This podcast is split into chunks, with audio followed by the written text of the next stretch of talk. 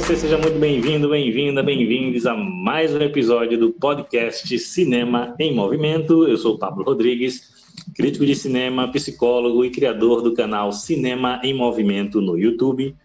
E hoje, novamente, é dia de treta. Hoje vamos fazer mais um episódio da nossa série querida, o nosso Tribunal Cinéfilo. Sim, senhoras e senhores, essa série aí que é querida pelo público do Cinema em Movimento, né? Os, os episódios do, do, do, do, Tribunal Cinéfilo são alguns dos mais ouvidos do nosso podcast. Então, vamos nessa para o nosso terceiro episódio dessa série, né? Sempre trazendo aqui filmes né, subestimados aí pelo público e pela crítica, para a gente defender com unhas e dentes aqui, com todo o nosso arcabouço cinéfilo, né, aqui no nosso podcast. E hoje recebendo uma convidada mais do que especial, diretamente de Campos dos Goitacazes, a nossa querida Stephanie Henriques. Por favor, Stephanie, se apresente, minha cara.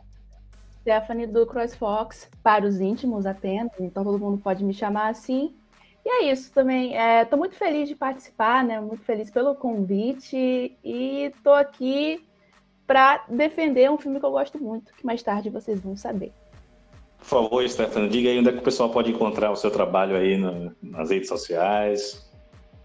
É, então, pode encontrar de duas maneiras. A primeira é no Instagram do O Cinema Levou, que eu sou administradora, criadora e tudo mais. E também sou colunista do site Tem Que Ver Cinema. Inclusive, sou ali parceira do Pablo, né? A gente é do mesmo site. Muito bem, muito bem. Eu só digo uma coisa para a nossa querida convidada. Eu sou Stephanie. Eu não podia perder a oportunidade, Stephanie, desculpa. vou passar aqui no CrossFox, no CrossFox daqui a pouco na sua casa.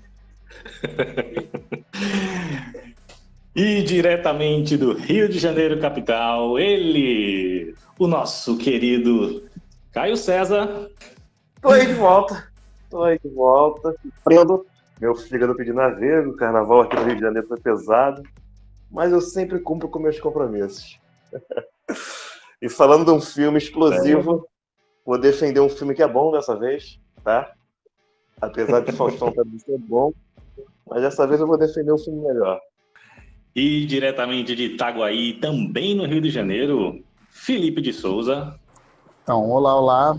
Estamos aqui hoje para defender filmes subestimados de grandes diretores. É, então vai ser uma honra defender o diretor que eu trouxe. E esse é um filme que eu acho uma maravilha.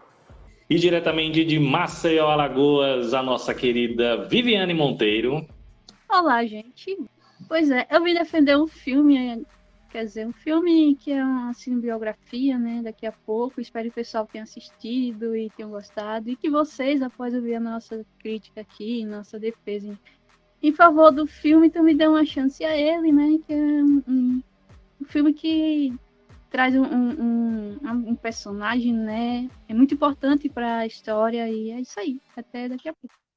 E diretamente aqui de Recife, Pernambuco, onde eu me encontro, ele, nosso crítico de cinema, Leonardo Lima. Olá, olá, você, minha amiga, meu amigo do podcast Também Movimento. É muito bom, é um prazer sempre enorme estar com vocês. E hoje, neste tribunal cinéfilo, irei trazer um filme que irá bugar a sua cabeça, derreter todas as convenções formalistas do cinema. E que na minha modesta opinião, é uma obra-prima. Aguarde. Olha só, Léo, diga aí onde é que o pessoal lhe encontra nas redes sociais, Léo. Ah, Pablo, é só ir lá no Instagram, né? E procurar por Cinema Holland, né? Holland de Holland Drive, obra-prima do mestre David Lynch, e seguir a gente e aproveitar todas as dicas de livros, de filmes, as, as críticas de, é, sobre diversas obras né, do cinema, enfim de, de um pouco e do melhor lá para você apreciar. Filipão, você que está iniciando aí nessa jornada pela crítica cinematográfica, onde é que o pessoal pode encontrar aí seus textos? No Instagram do Cinema Parte e no site também do Cinema Parte, que é www.cinemaparte a quer dizer, cinema a cinema-parte.com.br. Beleza. E se você ainda não conhece o Cinema em Movimento, vai lá no YouTube, se inscreve no canal, curte os vídeos, compartilha para todo mundo e também me acompanha lá no Instagram, no arroba Cinema em Movimento 7, onde eu também estou postando sempre coisas relacionadas à sétima arte. E, assim como a Stephanie, também sou colunista agora lá do site Tem Que Ver, né? Tem Que Ver Cinema, do nosso querido Álvaro Nicote. Né? Então, confere lá a, a, nossa coluna, minha, da Stephanie. Né? Sempre a gente está é, escrevendo lá textos sobre cinema. Beleza? Vamos nessa para mais um Tribunal Cinéfilo aqui no podcast Cinema em Movimento.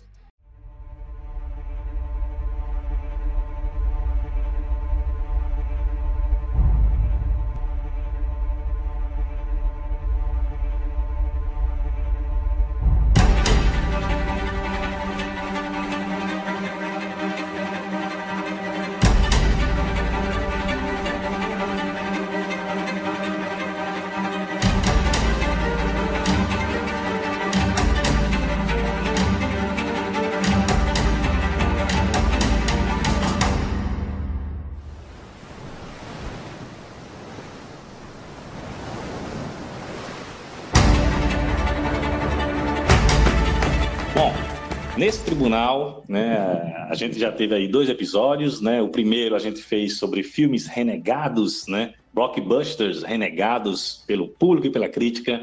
Né? No segundo, a gente fez sobre filmes subestimados no geral. E hoje a gente vai é, trazer aqui filmes que nós consideramos subestimados, né? De grandes diretores e diretoras, né? Então, a gente pegou aí alguns cineastas, né?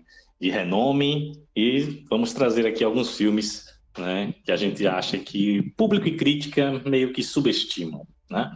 Eu vou iniciar trazendo um filme do meu cineasta favorito, que este ano completa 80 anos, né? então quero homenageá-lo. Né? Eu vou trazer aqui o filme Silêncio, de 2016, do Martin Scorsese. Silêncio, que é uma adaptação né, do livro do, do Shusaku Endo, que é um autor japonês. E essa obra ela, ela já foi adaptada para o cinema em 1971. É, e o Scorsese, esse projeto né, de adaptar esse livro, é um projeto que já vem de anos né, do Scorsese é, décadas, na verdade, que ele tenta trazer essa história para os cinemas, né? E é, acabou que ele adiava muito esse filme, né? Por questões com os estúdios, né? acabou adiando o filme muitas vezes. Né? Ele tinha um contrato né, com a Universal né, para gravar esse filme. E de tanto ele adiar, acabou que ele, ah, o estúdio meio que obrigou ele a, a, fazer logo o filme, e aí tivemos em 2016 né, Silêncio chegando às telas pelas mãos de Martin Scorsese. É, e é um filme que na época que foi lançado, ele não foi muito badalado, né? ele não foi é, muito comentado, é, foi considerado um filme menor do Scorsese em termos né, de qualidade, né? o que eu discordo muito, né? Eu considero Silêncio um dos melhores filmes do Scorsese desse, desse, dos últimos anos, assim. Acho um filmaço, né? Um filme que eu considero um dos mais profundos do Scorsese, né? É, poucas vezes eu vi o Scorsese é, fazer um, um filme com uma complexidade como aqui em Silêncio. É, inclusive, o, é, essa, essa complexidade, essa profundidade psicológica que ele traz no filme me remete muito até ao cinema do Bergman. Me lembrou muito Bergman. E é um filme onde o Scorsese ele adota uma outra, uma outra linguagem até. Né? Ele adapta o seu jeito de filmar a essa história aqui que ele está contando, traz uma, uma, uma linguagem técnica diferente do que a gente é acostumado a ver em seus filmes né, e que casa muito bem com a proposta do filme. É um filme denso, é um filme que, é, é que fala muito sobre a fé, sobre uh, os perigos né, do fanatismo religioso. Né? É, e é um filme que também faz parte ali de uma certa trilogia informal do Scorsese sobre a fé, né, que é composta ali por A Última Tentação de Cristo, de 87, Kundum, de 97, e este filme aqui, O Silêncio. Né? Então, eu acho um filme sensacional, muito bem dirigido, gosto muito do uso que ele faz do próprio, do, do, do silêncio mesmo no filme, ele evita, inclusive, usar trilha sonora, né, é, destacando muito os sons ambientes, né, os sons diegéticos, né, que reforçam o, a, a, proposta do filme, né, do, do, do silêncio, da fé, é, a fotografia é belíssima, usando muito de, de, de brumas, de neblina, né, com planos gerais, né, com muitos planos gerais. Né, é, as atuações estão muito boas. O Andrew Garfield está aqui na, na, naquela que eu considero uma das melhores atuações dele. Né, então, eu acho um filme sensacional que merece ser melhor reconhecido. É, acho um dos melhores da, dos últimos filmes que o, Scorsese, que o Scorsese dirigiu. Eu acho melhor, inclusive, do que Ilha do Medo, por exemplo, que é muito mais aclamado. Né? Eu gosto muito de Silêncio, é um filme que me impacta muito, né? E eu acho que merece né, ser melhor reconhecido. É um grande filme do grande mestre Scorsese. Uma das coisas que eu gosto nesse filme é essa abordagem mais contemplativa, que vai até em desencontro com o cinema do Scorsese, que costuma ser um cinema mais ágil. Né? Mas, claro que a gente enxerga o Scorsese ali. Mas acho, acho que essa abordagem até serviu como um certo ensaio para o que ele veio fazer e, e acho que de uma forma mais bem resolvida, que é o caso do irlandês mas adianta muito que ele trabalhou no irlandês, essa abordagem mais, mais paciente, um ritmo mais lento. E, e, é um filme que funciona muito bem, eh, na minha opinião, até hoje, né? embora ele não seja um filme antigo, ele é um filme de 2016, mas funciona muito bem por não ter um olhar preconceituoso com os japoneses. Eu acho que ele é muito respeitoso com a, forma que ele traz é, os seus temas, a forma que ele discute o, o olhar japonês para a fé católica, a forma que ele também traz a, a, o catolicismo. Eu acho um dos melhores filmes do Scorsese. Eu concordo com você. Ele é superior à Ilha do Medo. Digo, digo mais, ele é superior para mim a Hugo, é, até o Lobo de Wall Street um pouco, em alguns momentos. Eu acho um dos grandes filmes do Scorsese de toda a sua carreira, não só do, dos últimos dez anos. Essa questão que você falou do, do respeito aos japoneses, eu acho muito interessante isso, né? Porque o filme tinha tudo para cair naquela questão maniqueísta de retratar os japoneses como vilões e os cristãos como vítimas, né? É, porque o filme, o filme se passa no Japão na, é, durante ali o, acho que é o século XVI, XVII, não me lembro bem agora, é, onde os cristãos lá, é, a religião cristã era proibida no Japão, né, inclusive sob pena de morte. Né? É, e é interessante que acontece com os cristãos ali o que os próprios cristãos faziam em outros lugares do mundo, né? É, com outras culturas né?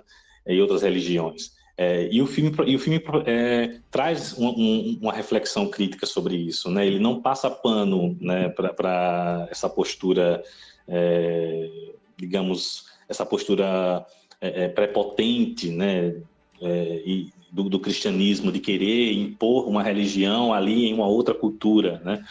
Então, isso está no livro também, eu li o livro, né, que é muito bom, por sinal, eu super recomendo. E o filme consegue, e o filme é bem fiel ao livro, inclusive, ele tem poucas, é, fez poucas alterações. É, e o livro tem essas reflexões, só que o, o Scorsese ele destaca ainda mais isso no, no, no filme. E o roteiro é coescrito pelo Scorsese, inclusive.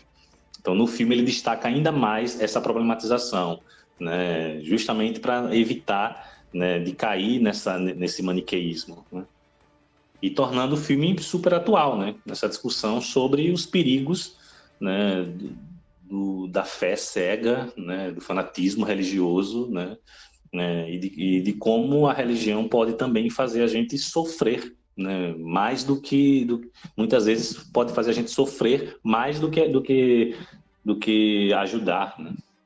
então é, eu acho que acaba seguindo muito a linha do que vocês dois né você o Pablo e o Felipe acabaram comentando né nos primeiros minutos fiquei tipo, poxa, Scorsese, o que, que você está fazendo? Porque, assim, dava aquela, aquela dimensão de que ele estava realmente é, transformando os japoneses ali como grandes vilões daquela história, né?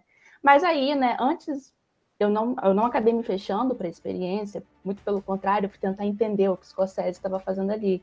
E eu acabei achando que é uma obra riquíssima dentro de, dessa perspectiva histórica, porque o Scorsese, ele não está, por exemplo, fazendo, eu não sei se vocês conhecem um jogo chamado A, a Idade dos Impérios, né, a Geoffrey Price, em que a gente acaba, querendo ou não, marcando, é, matando os padres, porque sabe que os padres, eles começam, eles são é, figuras de poder ali, eles têm essa, essa, essa, essa digamos que essa movimentação para converter e enfraquecer nações. E acaba que não, o Scorsese ele não puxa para esse lado tão político assim, ele realmente começa a explorar a fé, e unicamente a fé ali, se eu não me engano, do Sebastião. Então o filme começa a crescer muito para mim uh, dentro dessa dimensão. Né? Eu acho que ele consegue trabalhar muito bem sem essa questão. É claro que é descaradamente político, né? é, é gritante, é perceptível, mas ao longo do filme eu acho que ele trabalha mais essa questão de que é um jesuíta e é um jesuíta que ele não está ali se vendo como um instrumento de Portugal, e sim como um instrumento de Deus. Ele quer levar a fé porque ele acredita naquilo, e aquilo para mim foi extremamente complexo, porque o, o filme acabou e eu fiquei, gente, nossa, é muita camada, é muito profundo, e além de que é um filme muito bonito, né? Assim, eu não posso dizer que, nossa, é uma grande reconstrução do Japão, porque eu não faço ideia de como era o Japão nessa época, devo compensar. Mas eu gostei muito de como o Scorsese, ele, ele como diretor de fotografia, claro, ele aproveita, ele coloca aqueles planos abertos, os caras estão lá, assim, sendo torturados e tal, na cruz, né, com, com a, a onda passando. Eu, nossa, que lindo, que bonito. Mas depois de um tempo começa a pesar. Enfim, é, é um filme que acaba justificando até mesmo a própria duração, né? Porque se o Scorsese ele, ele tem essa, esse foco em, em trazer mesmo uma narrativa de fé, é, eu acho que faz muito jus em ser longo o suficiente para que, aquele, que aquele jesuíta, né, que está colocando a, a sua fé em jogo a cada cinco minutos, que está passando por, as, por, por, consequências que são muito ruins, né, tem ali é, como que eu posso dizer, tenha justamente é, essa confirmação de que ele acredita naquilo. Eu, eu, assim, não é um filme que eu diria que é o meu favorito do Scorsese, mas eu achei muito bom e sim, eu também acho que é melhor do que a, Ilha do Medo. Uma coisa que eu, que eu gosto, né, no, no, no Gostei no Silêncio, e que vocês já abordaram, né, é, é que a, a fotografia do filme, né, assim, ela é muito bem essa, essa, esse tom mais contemplativo que a obra traz, né?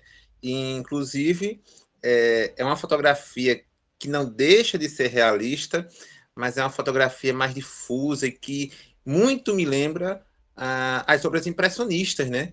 Lembra muito o, o, o, Renoir, me lembra até um pouco também o, o, pintor holandês, o, o Albert Ecaute, que fez aquele no século XVII, ele veio da Holanda e teve aqui na, na, época que os holandeses estavam em Recife, ele pintou várias obras né, retratando pessoas negras, indígenas, que viviam aqui naquela época. E assim, é muito parecida a fotografia com essas obras do Ecaute, me lembrando, sabe? ele não deixa de ser uma fotografia realista, né, uma obra realista, mas é uma coisa mais difusa, como se tivesse é, os personagens, né, de, tanto do, do, dos quadros como do filme do Scorsese, eles tivessem uma dimensão mais etérea, sabe? Uma coisa que fosse mais fugídia. Parece que, e, e, e, cada plano do filme tem essa dimensão mesmo pictórica, né? De, de como fosse um quadro ali. É assim, é, belíssimo, belíssimo o trabalho de fotografia do, do Silêncio. Que, filme fantástico, viu? Outra coisa que me chama atenção é o destaque, né? Que é dado para ao a natureza mesmo, né, para mostrar a pequenez do homem perante a, a, criação de Deus, que é a bela natureza, né, que torna até mais contemplativo e, e me lembra um pouco o que o Terence Malick faz no Além da Linha Vermelha E também no, do, lembro um pouco também o trabalho de dar o ênfase à natureza na, no filme A Missão, que até tem um pouco de uma história semelhante. É, eu assisti o, pela indicação do, do, do Pablo, o Silêncio de 1971, que também gostei bastante. E depois fui, fui assistir o do escocês, né? E, e assim, a, a comparação entre os dois, assim, as duas obras são, são incríveis, né? A, a, o próprio livro em si, né? A história é bem, bem incrível. E é, ver que o, escocês também partiu para é, focar né, no personagem dos dois jesuítas que na história da, a, como assim o livro é baseado em fatos reais né assim em alguns trechos da história que aconteceu realmente. Só que tem personagens que não existiram. O livro conta a história sobre é, esse momento da, da, da introdução né da, do cristianismo lá no, no Japão e eu gostei da parte que o, o, o escocês escolheu de trazer o foco para os personagens que não existiram realmente na história, né? Assim, tem o Ferreira, né? O, o Cristóvão Ferreira, que ele poderia focar mais na história dele e a história ficar fechada somente ali no, no, no personagem que realmente existiu na, na, na, época, né? Que ele desertou, que ele, que ele, ele abandonou o, o a, a batina, né? E a religião que realmente existiu na história, interpretada por Leon Nelson. É, gostei da parte que ele aparece, assim, porque comparado com o filme, com o filme de 71, é só uma menção da existência desse padre. E com o, o filme do, do escocês, a gente chega ainda a ter a presença do padre Ferreira, né? Não é um mito que existiu. Dá a entender que realmente existem esses dois discípulos, que foi realmente em busca desse padre, que realmente é, passou pelo processo de tortura, né, para até é, também abdicar pela, pela a batina, né? E eu gostei da atuação do Edgar Garfield, é, foi bem marcante e, e acho que é uma das melhores atuações dele para as, as filmes sérios, né? Tirando os filmes de, de heroísmo que que ele já, já atuou. O Andy, é, Andy Duffy também é, foi boa a atuação dele. E o coitado teve que perder 22 quilos para poder é, passar a ideia né, de que era um, um, jesuíta que passou por um momento de fome, né, de tortura ali. E houve uma entrega muito grande dos dois personagens para viver aqueles missionários, né?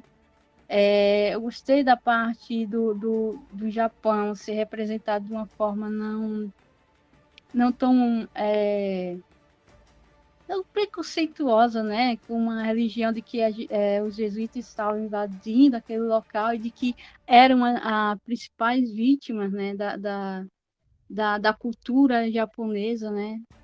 É, é um filme bom, denso, né? Longo, de três, quase três horas de filme. Eu passei o dia praticamente assistindo os dois filmes.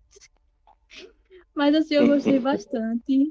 Gostei bastante do filme. Me surpreendi, eu não, não sabia sobre a história tão profundamente, sobre essa meio que uma colonização, né? É, essa tentativa, né, de, de né, que a igreja é, fez. Eu sabia assim, por alto que existia esse tipo, que houve esse tipo de massacre na antiguidade e tal, mas não tão profundamente como a história vem sendo contada pelo roteiro do escocês, pelo filme do escocês. E outra, eu estava lendo uma reportagem sobre o Leon Nelson, né? Ele contando sobre os bastidores. E ele dizendo que o, o escocês ele era muito rígido na hora da, das gravações tal, que pedia silêncio, praticamente. Pedia silêncio enquanto estava havendo as gravações. É, assim, condiz com o título do filme, né?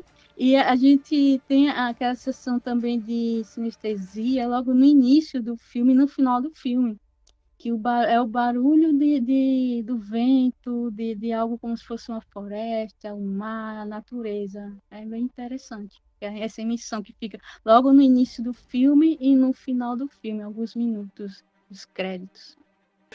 É, eu vi esse filme muito tempo, muito tempo mesmo.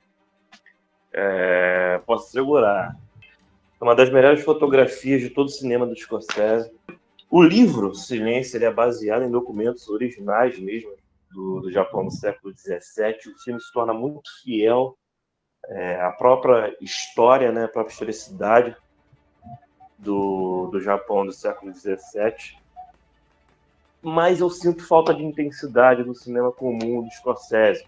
Mas eu entendo é, essa parada pela história, pela própria, pela, pela própria história que o Scorsese quer contar. Eu entendo isso. E concordo com o Felipe que isso pode ter sido uma preparação para o que ele fez lá em O Irlandês. Mas eu vejo essa, essa intensidade, né, esse clímax no irlandês. E gosto disso, mas até pela história que ele conta no irlandês. São duas paradas diferentes, entende? É por isso que. É, é meu gosto pessoal. É por isso que eu gosto muito de comparar essas paradas diferentes do Scorsese, como a Ilha do Medo. A Ilha do Medo me atrai muito mais como Taxi Driver também, por ter elementos no ar lá. E, pô, eu sou apaixonado por esse tipo de cinema, né? Então, é, eu, é diferente. É Scorsese, mas é diferente. Falta intensidade, mas é justificável. Entende?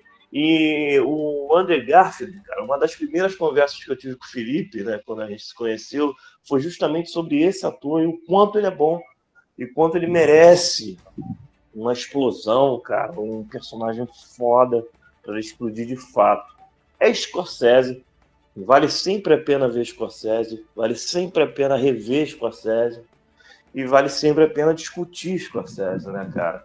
Mas não me atraiu tanto, não, justamente por, por, eu sentir essa falta dessa intensidade. É muito lento, é muito calmo esse filme mas é justificável. E a fotografia é uma das melhores de toda a história dele. Se não a melhor, né? Beleza, beleza. Então, tá aprovado pelo júri. Silêncio. Sim, tá aprovado. Super aprovado. Silêncio merece o barulho das palmas. é, isso aí.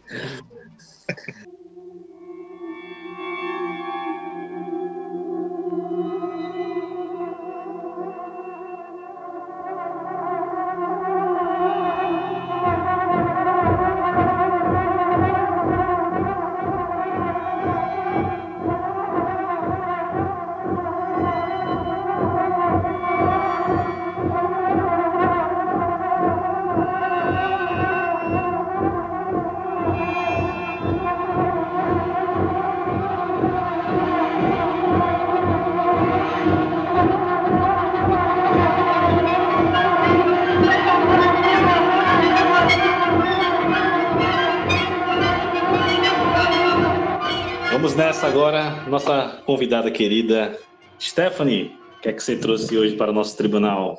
É, então, hoje eu vou falar da Hora do Lobo, que do Berman, né, de 68, que é uma mistura de A Bruxa de Blair com Mãe e O Farol, né? Pega, junta esses três é A Hora do Lobo, só que melhor.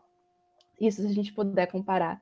E por que, que eu trouxe esse filme? Porque, na verdade, o Berman, ele vai ter um, uma década que eu considero muito frutífera, né? Que é a década de 60 então lá ele vai fazer a trilogia do silêncio, que tem através de espelho, uh, luz de inverno, o próprio silêncio, né, que vai fechar.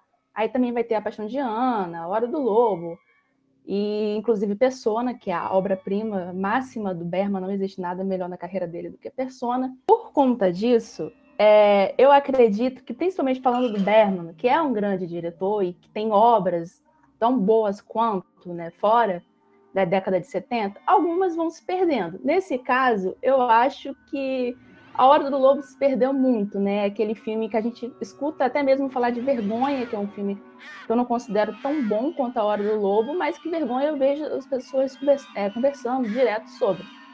E A Hora do Lobo não.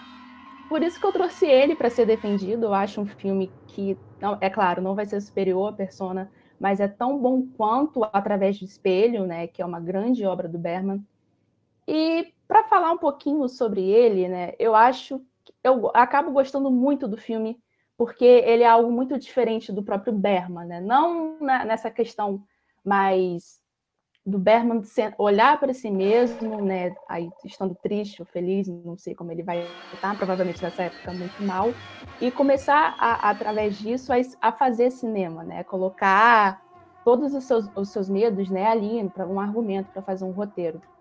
Por conta, é, eu, a temática continua a mesma, mas o, o jeito que ele vai fazer, o, o gênero, ele é completamente diferente, né? Aqui a gente está falando que hoje em dia pode ser considerado, pelo menos para mim, um terror psicológico, né?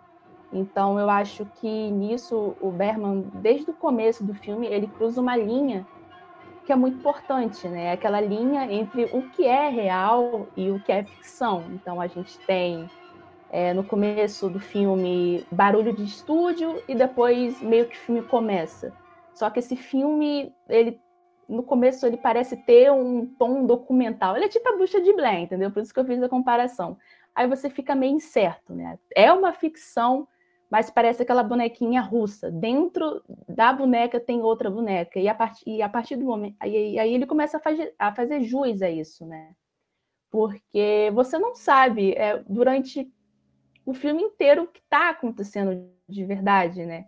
E ele consegue. Uh, articular isso né, e usar elementos a favor disso, que eu acho primoroso. É, e aí, por exemplo, quando eu acredito que ele vai fazer um flashback, não, não tenho certeza, pode ser um flashback, não pode ser, é, ele, por exemplo, ele extrapola com, com, com essa luz mais branca, né? É um filme preto e branco, mas ele, ele tenta gravar, ele grava no, no exterior, e ele está sempre colocando a câmera para cima, ele está sempre tentando capturar o sol. E aí você fica pensando, não, mas o que esse cara está fazendo? Por que, que ele está ali agredindo aquela criança? Aquela criança é filho dele? Aquela criança é de verdade? Aquela criança é ele? O que, que isso significa?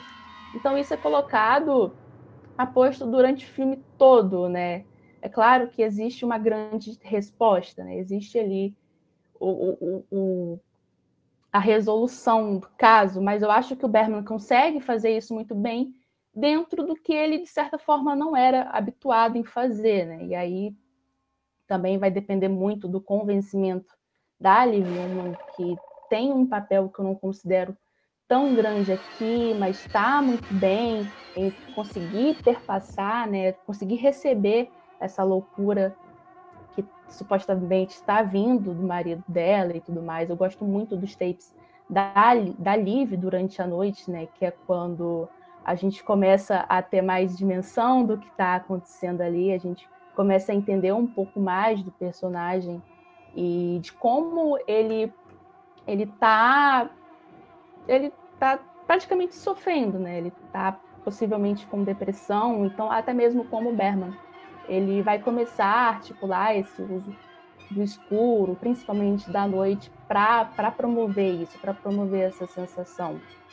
Eu, particularmente, adoro A Hora do Lobo. Concordo com você que é um filme pouco lembrado, né? também prefiro muito mais do que Vergonha. Né?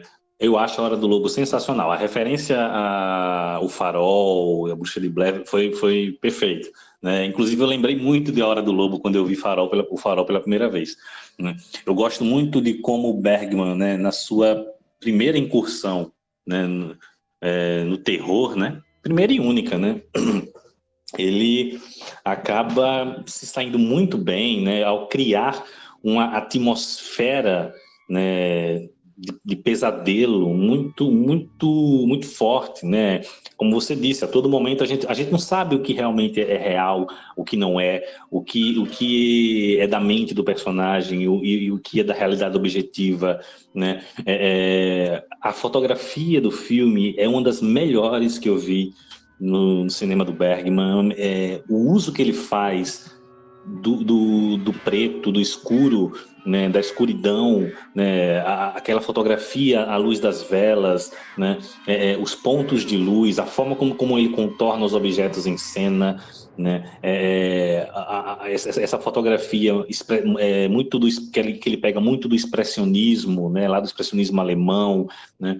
E, e, e, mistura, né? Porque ele mistura elementos expressionistas com elementos surrealistas, né? E cria toda uma atmosfera de pesadelo, né? Perturbadora, assim, né? Fora que o filme, né? Discute temas né, muito delicados, né, discute inclusive o próprio, o próprio machismo né, do, do personagem, né, é, a loucura, né, é, então acho um filme sensacional. É, a gente estava até falando no, no, no, grupo, né, que ah, é, é é uma, uma obra-prima e tal, mas refletindo melhor sobre o filme, eu considero sim o A Hora do Lobo uma obra-prima do, do Bergman, assim, uma das melhores ali do da década de 60. É, a gente pensar na importância da, desse escuro, né, dessas sombras, porque antes de aparecer a hora do lobo da tela, a gente, principalmente se a gente não sabe o que vai acontecer, eu me lembro muito da minha primeira experiência com esse filme, você fica ali de boa, você tá vendo um filme que talvez o cara, ele é pirado, ele tá igual a Jennifer Lawrence em Mãe, né, tá fazendo, tá lá na praia, alguém vai atormentar ele está no campo, alguém vai atormentar ele, não está pintando, aí chega alguém e, sei lá, o cara dá um soco porque está importunando ele, ele está de saco cheio. Você fica, ah, não, mas tudo bem, isso pode ser um pouquinho assim psíquico, ele talvez não esteja bem de saúde, mas você vai levando. Mas depois que aparecem esses créditos, né, aquele escuro que a gente vê em só uma cena do filme, ele se torna total. E ele não se torna apenas total o escuro em si, não tem só o escuro tem um som, ele começa a ganhar trilha sonora de filme de suspense, você vai ficando ali, né? Você entra cada vez mais é, na mente daquela pessoa que não está nada bem, mas às vezes você pensa, talvez ela esteja bem. Eu gosto bastante do, do filme. Foi comigo, Pablo, que conversamos sobre ser ou não ser uma obra-prima. Não considero uma obra-prima, até gosto do Bergman, mas não é o meu tipo de cinema favorito que ele faz. Embora quando ele faz uma obra-prima eu tenho que reconhecer que é um grande trabalho. A Hora do Lobo eu acho um grande filme, não uma obra-prima, como eu falei. E eu gosto muito da influência que ele traz um pouco do, do Dreyer, né? Do, do Carl Theodor Dreyer na fotografia. Lembra bastante a, a, a, a forma que ele a câmera, ou a forma que ele escolhe não mover a câmera, ou os close, coisas desse tipo, é, é, são muito expressivos nesses dois cinemas. O Max von Sydow, não, não nem dizer, né? Já, já que a Stephanie já falou da Liv Uma, mas que o Max von Sydow está muito bem. Ele traz esse caráter ambíguo, o qual a gente reconhece poucas coisas na, de uma certa até falta de expressão em alguns momentos dele, que deixa muito na dúvida do que está acontecendo. Eu acho um, um, um, filme tecnicamente muito muito bem feito, muito bem realizado, seja de, desse trabalho de luz que falamos, até a forma que ele é, opta mover a câmera, principalmente na segunda parte, né? Quando acontece aquele jantar e, e a câmera parece estar mais solta em algum, alguns momentos, que faz aquele 360. Eu acho um, um, filme muito intrigante, né? Na a forma que ele vai nos entregando as informações sem nunca subestimar o, o, o público. Até que chega na essa, essa última parte que se torna quase um filme do Lynch, né? A, a loucura toma, toma forma. Eu tenho certa dificuldade com alguns filmes de terror, os meninos lá no grupo sabem disso, né?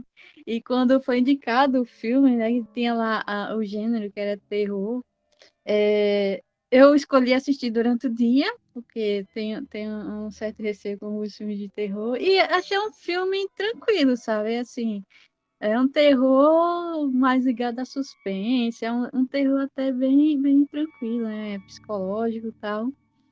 E gostei bastante, gostei bastante. A parte que assim mais me, me chocou no filme, é, spoiler, gente que estiver assistindo, estiver ouvindo, é, foi a parte com a criança, né? Ali a, a, agressão com a criança. Aquilo foi a parte mais chocante que eu achei do filme.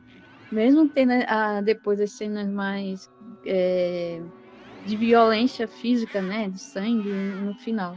É, mas eu gostei também bastante da atuação da, da Liv e do, do Max, a interação ali entre os dois, a parte é, da, da cena é, que os dois estão em casa, né, que é a noite que eles estão conversando, e, e, o jogo de luz, né, da, das sombras com a vela, né, e é, o quanto a câmera foca na, na, na, Você fica ali olhando as expressões dos dois, e a luz, vai, você fica de olho no, no rosto, na face da, da mulher, né? E quanto ela vai se chocando com o, o a narrativa do homem, né? Em relação a, a, suas as suas neuroses, né? A, a, a, alusões às neuroses que ele tem, é, dos fatos, das coisas que ele já que aconteceu com ele, e ela vai lembrando e vai formando as ideias do que realmente aconteceu com aquele homem e como os medos dele vai revelando para ela, né, o quanto ele ele está numa situação perturbadora, né, que, que o marido dela que logo no início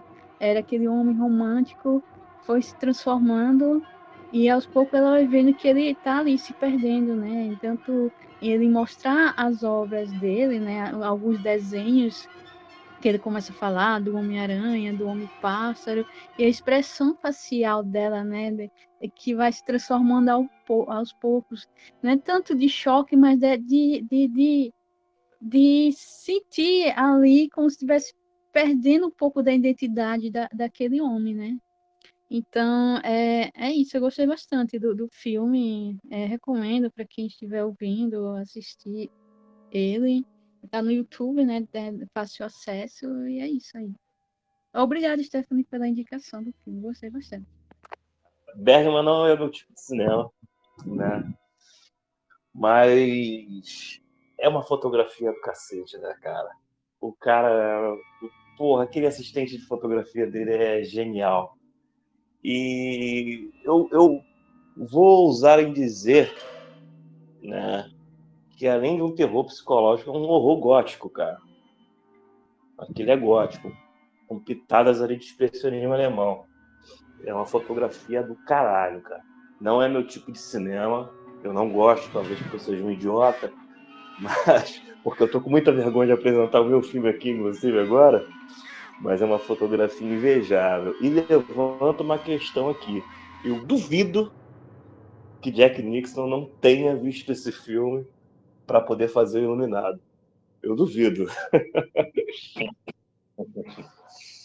Mas eu concordo com a questão do gótico. Expressionismo não? Ele tem expressionismo também, muito, muito de expressionismo. Demais. É, e, e, assim, né, aproveitando o gancho do, do, do Caio, é, essa questão, assim, o, o filme, para mim, ele funciona, né, é, mais na vertente do horror do que do, do terror propriamente dito, né? Ele me parece mais uma coisa que, que tem uma, um apelo mais é, mais anti atmosférico do que mesmo visual, sabe? E assim, é, é interessante, acho que foi o Pablo que falou, é, é interessante que a mim, eu, eu vi a Hora do Lobo mais numa perspectiva surrealista do que horror, sabe?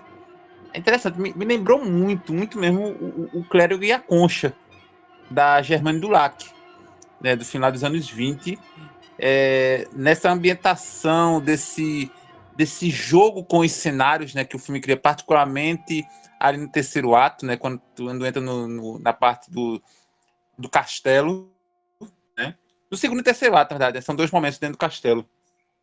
E Era do Lobo, assim, me impressionou, né? Porque não seria um filme do Bergman que eu assistiria a princípio. Então a Stephanie foi muito certeira na escolha, né? Foi assim, foi o dardo direto ao alvo.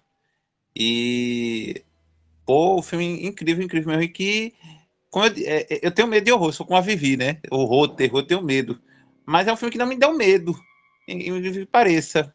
Ele, ele tem uma atmosfera densa, tem uma uma coisa de mistério, uma coisa ali que você não está compreendendo o que está acontecendo, fica sempre em dúvida, mas eu, eu, vi, eu, eu vi mais na chave analítica do surrealismo mesmo do que do, do horror ou mesmo do terror psicológico. a impressão que eu tive é que o, o David Lynch ele se inspira muito na Hora do Lobo. No surrealismo é. dele. É muito lynchiano. A hora final do filme é completamente David Lynch. A loucura toma conta, igual grande parte do cinema do David Lynch. Só que, é, só que na minha opinião, embora você, você até falou que o Lynch é, tem inspirações, no, talvez no, na Hora do Lobo, eu diria então que ele superou a, a pessoa ao qual ele se inspirou, porque eu, eu compro muito mais as loucuras do David Lynch, que acho que é, é, é, muito mais coeso dentro do universo ao qual ele costuma criar. Ah, sim, claro. É, é bem mais coeso, é bem mais amarrado, né? Mas eu, eu gostei muito do, de como o, o Bergman trabalha esses elementos no filme.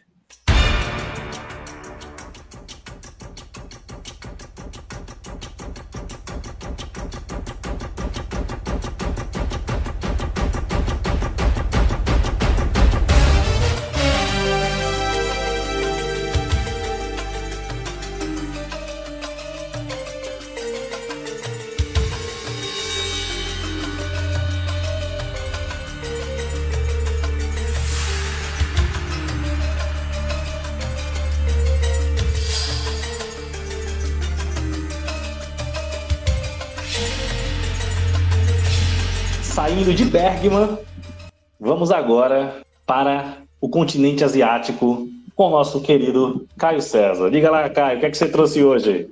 Qual foi a pérola? um filme totalmente explosivo para outro completamente explosivo. Cara, eu, é, eu, te, eu tenho, eu tenho é, um, é, um, profissionalismo com, com esse tribunal porque eu sempre quero trazer filmes. É, Sessão da Tarde, o Corujão. Sabe? Sessão da Tarde não, porque esse é bem explosivo.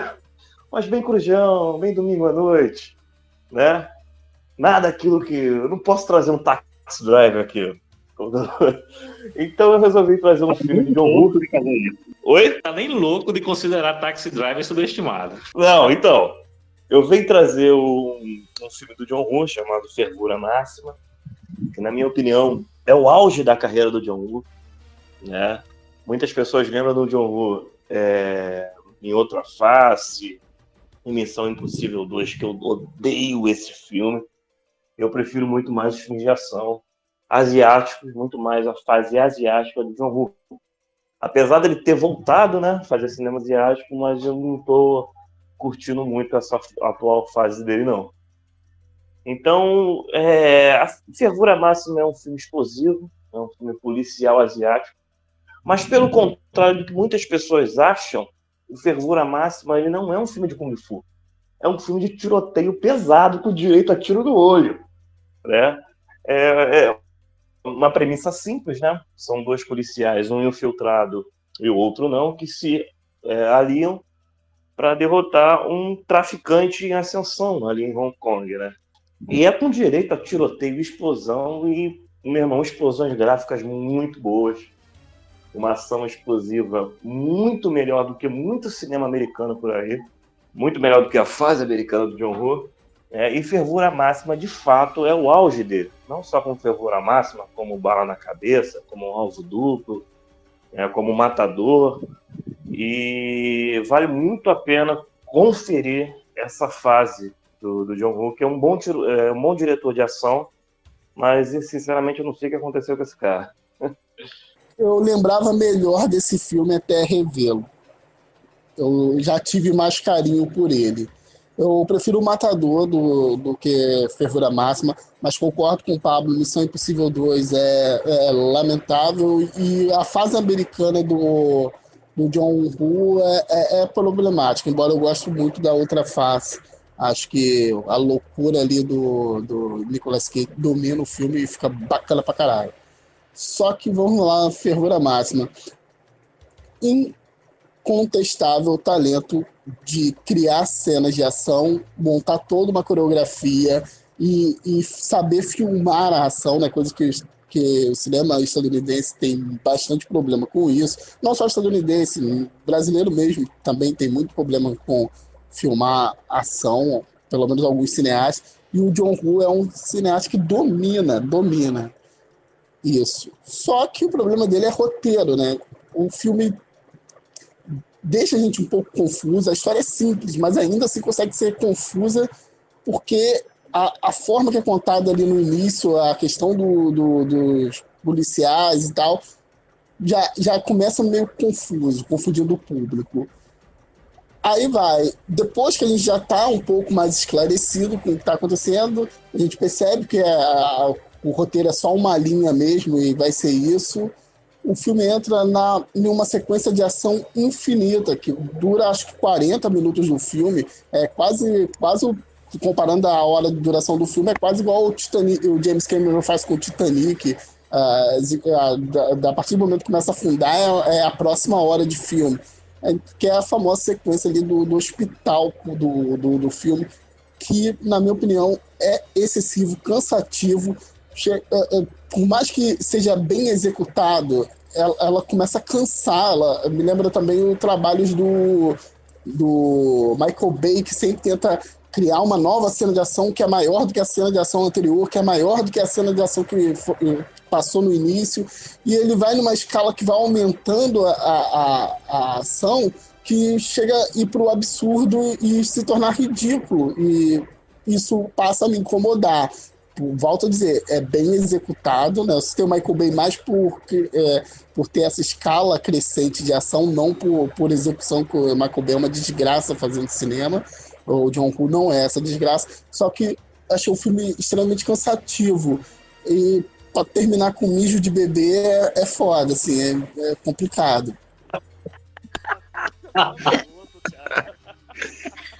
Mas para aproveitar a deixa do Felipe sobre o bebê, que assim, eu não pesquiso sobre o filme antes de assistir. Ah, eu fui assistir de boa, nossa, é, um cara com uma arma, com um bebê no colo. Ah, não, vai ser tipo um filme do Jack Chan, vou dar muita risada, vai ser um filme gostoso de assistir. E assim, foi mais como uma experiência antropológica, né? Porque eu não sou muito fã de filme de ação, não assisto muito. E aí é um filme de ação de Hong Kong. Eu nunca vi um filme de ação de Hong Kong na minha vida, então eu fiquei ali, né? Fiquei assim tentando entender os primeiros minutos o que estava acontecendo, né? Do nada, sei lá, tinha competição de passarinho, começa tiroteio, tiroteio longo, aí depois mais tiroteio, depois mais tiroteio, né? Aí eu fiquei, tá, né, beleza. Mas, enfim, foi uma experiência que eu saí meio cansada, assim como o Felipe. Eu acho que é muito longo e quando você pensa que uma cena de ação acaba, começa outra, tipo uma, beleza, parece que é numa garagem e tudo mais. Aí do nada desce uma galera assim, que tava despendurada na parede, oh meu Deus, de novo. Mas assim, não vou dizer que é um filme ruim, mas de fato não, não faz muito o meu gosto. Eu acho que, assim como o Felipe mencionou, tem cenas de ações que são bem conduzidas. A do hospital eu gosto muito, eu, foi a que mais me prendeu, de certa forma, mas não é nada, nada, nada meu tipo de filme. Eu, eu vou discordar completamente do Felipe. Completamente. Eu ficaria mais uma hora naquele hospital vendo aquela ação. Tamo junto, Léo. É sério, gente. Que filmaço. muito foda, muito foda, Caio. Fervura máxima. Desculpa aí o palavrão público. Mas assim, não, não há outra palavra para exprimir, né? Esse cinema do John, John Woo, incrível, né? O filme já começa eletrizante, né? Na primeira sequência ali do restaurante. Que coisa incrível, sabe?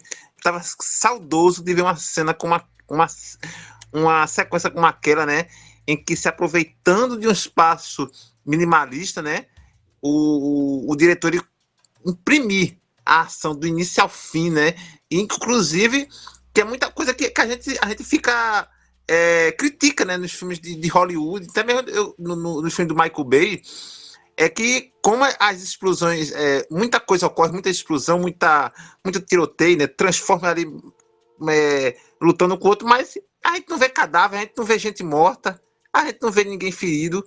E o, e o John Woo ele consegue trazer esse, esse, esse lado secundário né, dessa, dessa, dessa ação, né, a, a, as consequências não previstas dessas pessoas morrendo. A gente vê ali, sabe, eu, eu até falei, brinquei no outro grupo que no, no, só naquela, na cena do restaurante morre, morreu ali naquela, naquela sequência mais gente do que morre em, na região metropolitana do Recife em um mês. Então, o, o John ele consegue, de uma forma incrível, trazer essa dimensão desses efeitos dessas, dessas guerras, desses confrontos entre, entre polícia e, e a máfia de Hong Kong. Inclusive, né, voltando essa questão do espaço, é, ele se aproveita muito bem do espaço da cidade, né? aquelas sequências mostrando a imponência de, de, de, Hong Kong. Isso lá em 1992. Então imagine como está a cidade hoje, né? É, e aí, o, o grande finale para mim é o, é o, hospital ali, em que cada elemento, cada, cada detalhe cênico daquele, daquele, daquela unidade hospitalar, ela é usada em prol da ação, sabe?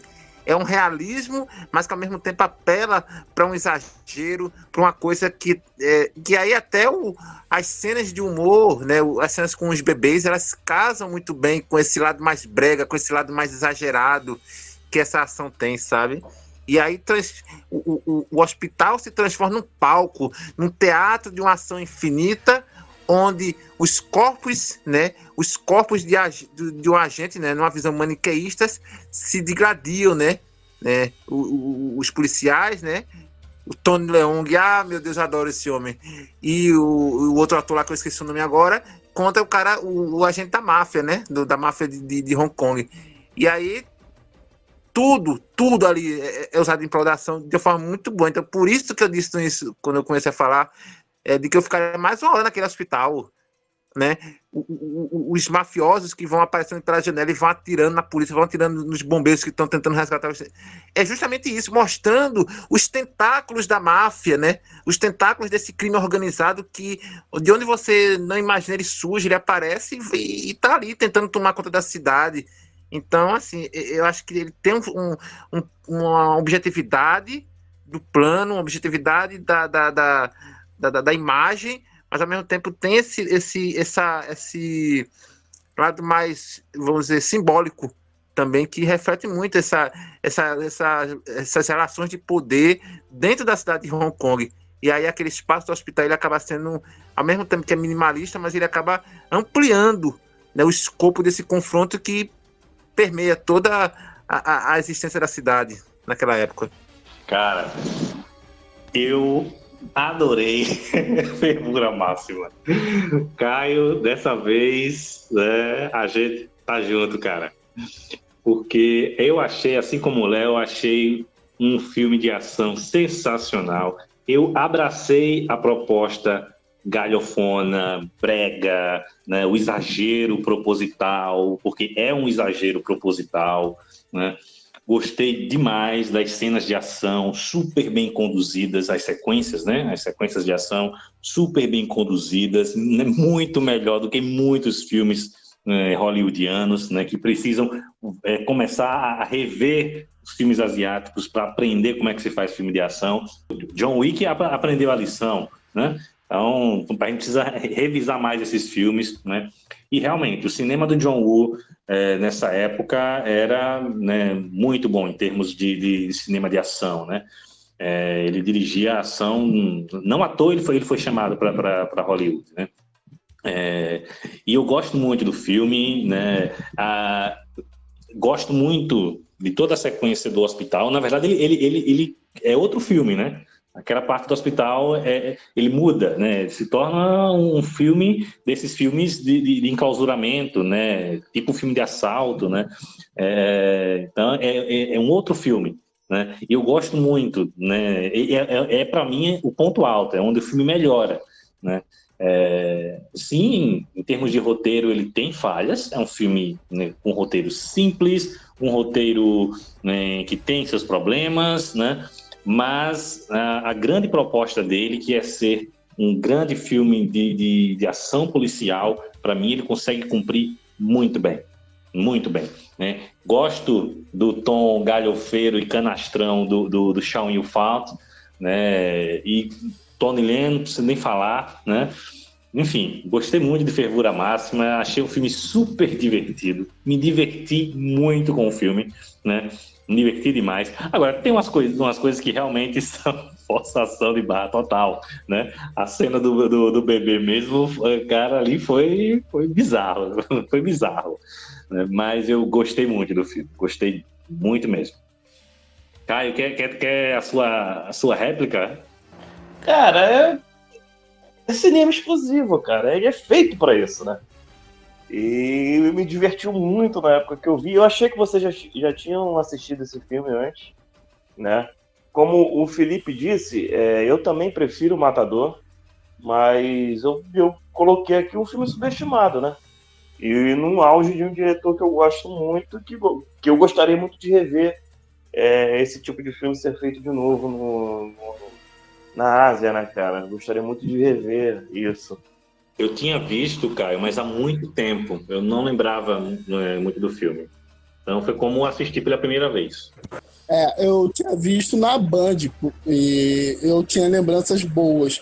Infelizmente é, caiu bastante agora. Mas eu, como eu elogiei, acho que tecnicamente assim, a forma que ele trabalha a câmera é indiscutível. Então, que estamos assistindo um filme de alguém que sabe fazer cenas de ação.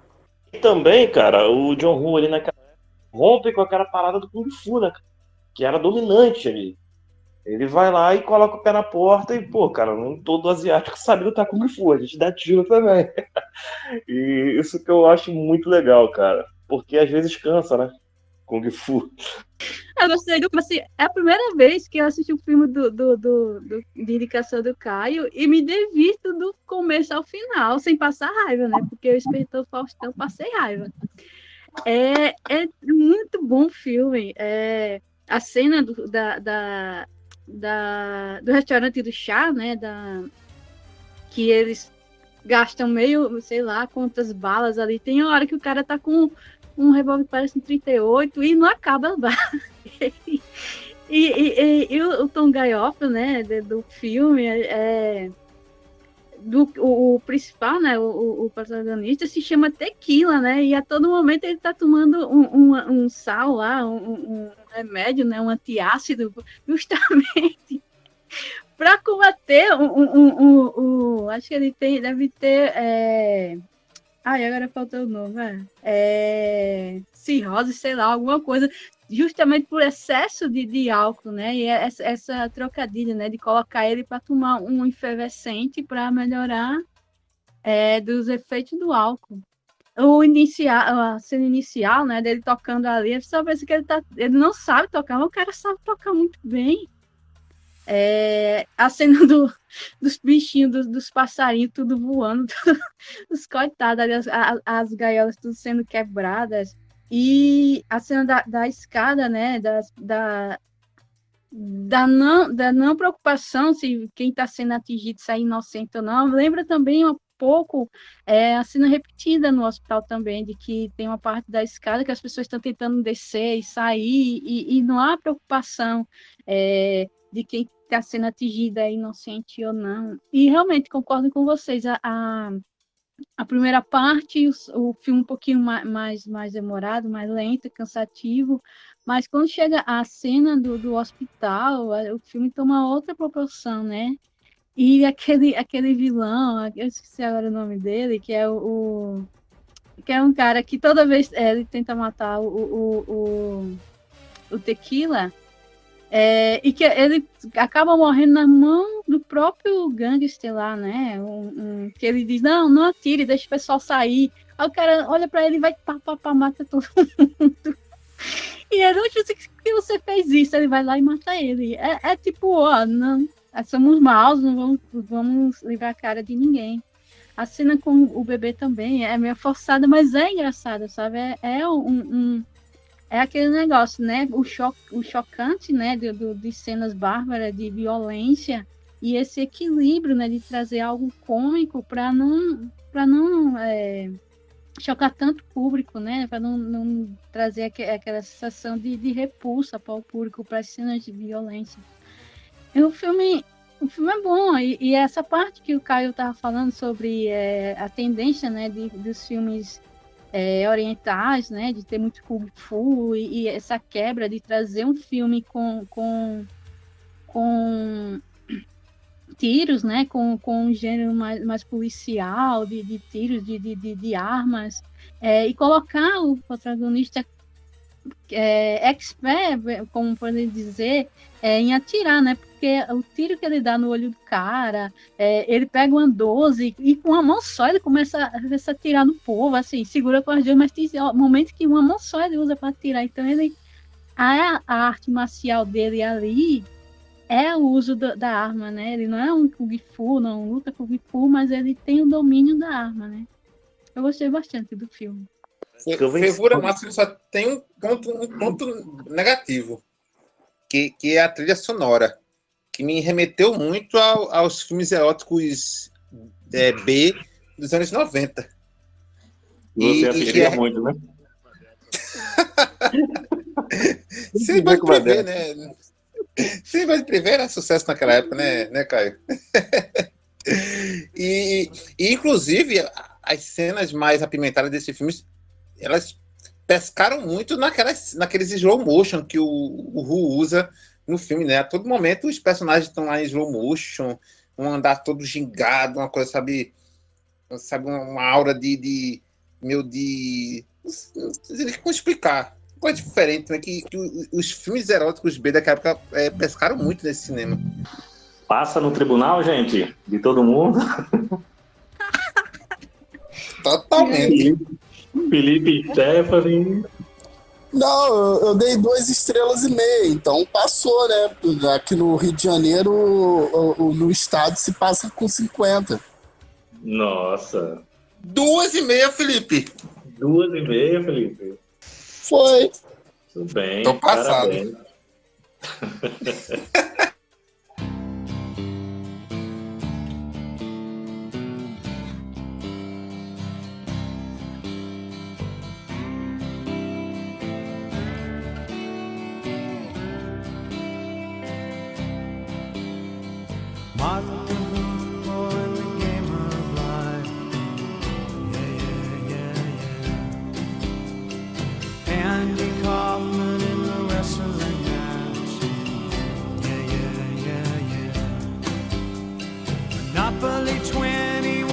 Viviane, o que é que você traz para nós hoje? Hoje eu vou trazer O Mundo de Andy, que é um filme de 99. Conta a história de um, um, um comediante, comediante, desculpa, um comediante chamado Andy Kaufman, que ele atuou como comediante em alguns programas dos Estados Unidos de comédias. É, tinha o Sitecom, que era, era táxi, e tinha um programa aos sábados, ao vivo, é, e o Andy era considerado um, um, um, artista fora do seu tempo. É, ele era inovador, era excêntrico e tinha um humor muito peculiar.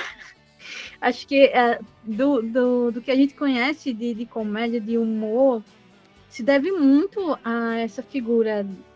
É, ele tinha um alter ego que ele chamava de Tony Craft, que era um personagem que ele que era um cantor e que era escrachado, era um cantor que não sabia cantar, mas era escrachado, que quando subia no palco, ao invés de cantar, ele esculachava o público, ele insultava as pessoas, porque para o Andy, é, a forma de fazer comédia era algo que ele, que ele queria que tocasse nas pessoas, ele queria gerar emoções nas pessoas, independente se fosse de riso, se fosse de repulsa, se fosse de.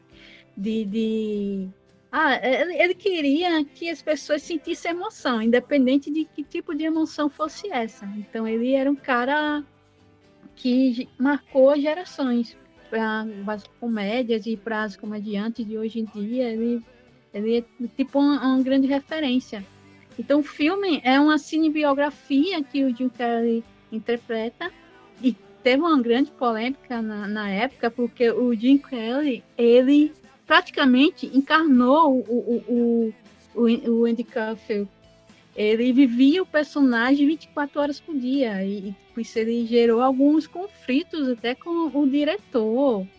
Ele É, também encarnava também o alter ego do Andy Kaufman, que era o Tony Cliff, e também fazia a, algumas pegadinhas com as pessoas e, e, e gerou alguns, alguns conflitos, algumas, algumas brigas de bastidores também.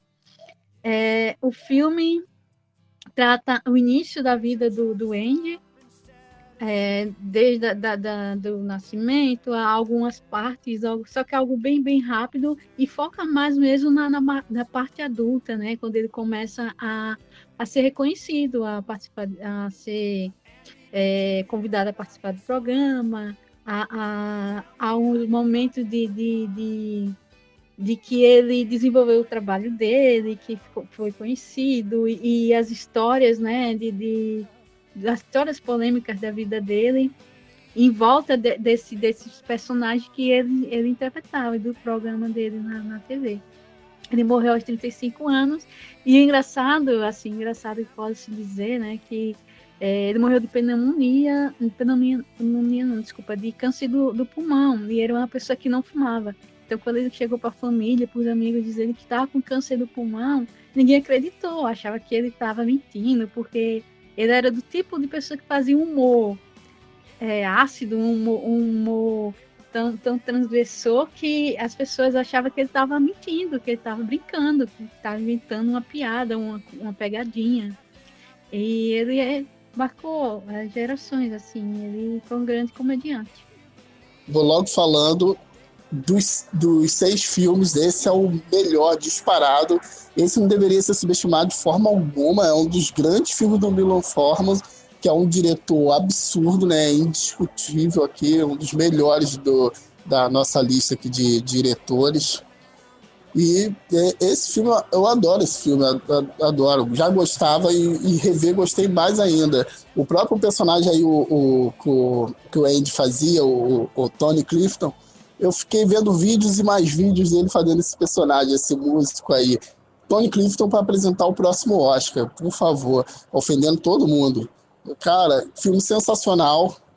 É, é, traz bastante do, do, do, que, do que é né, do que é o humor do, do Andy Kaufman e o, o, o filme brinca com isso, né?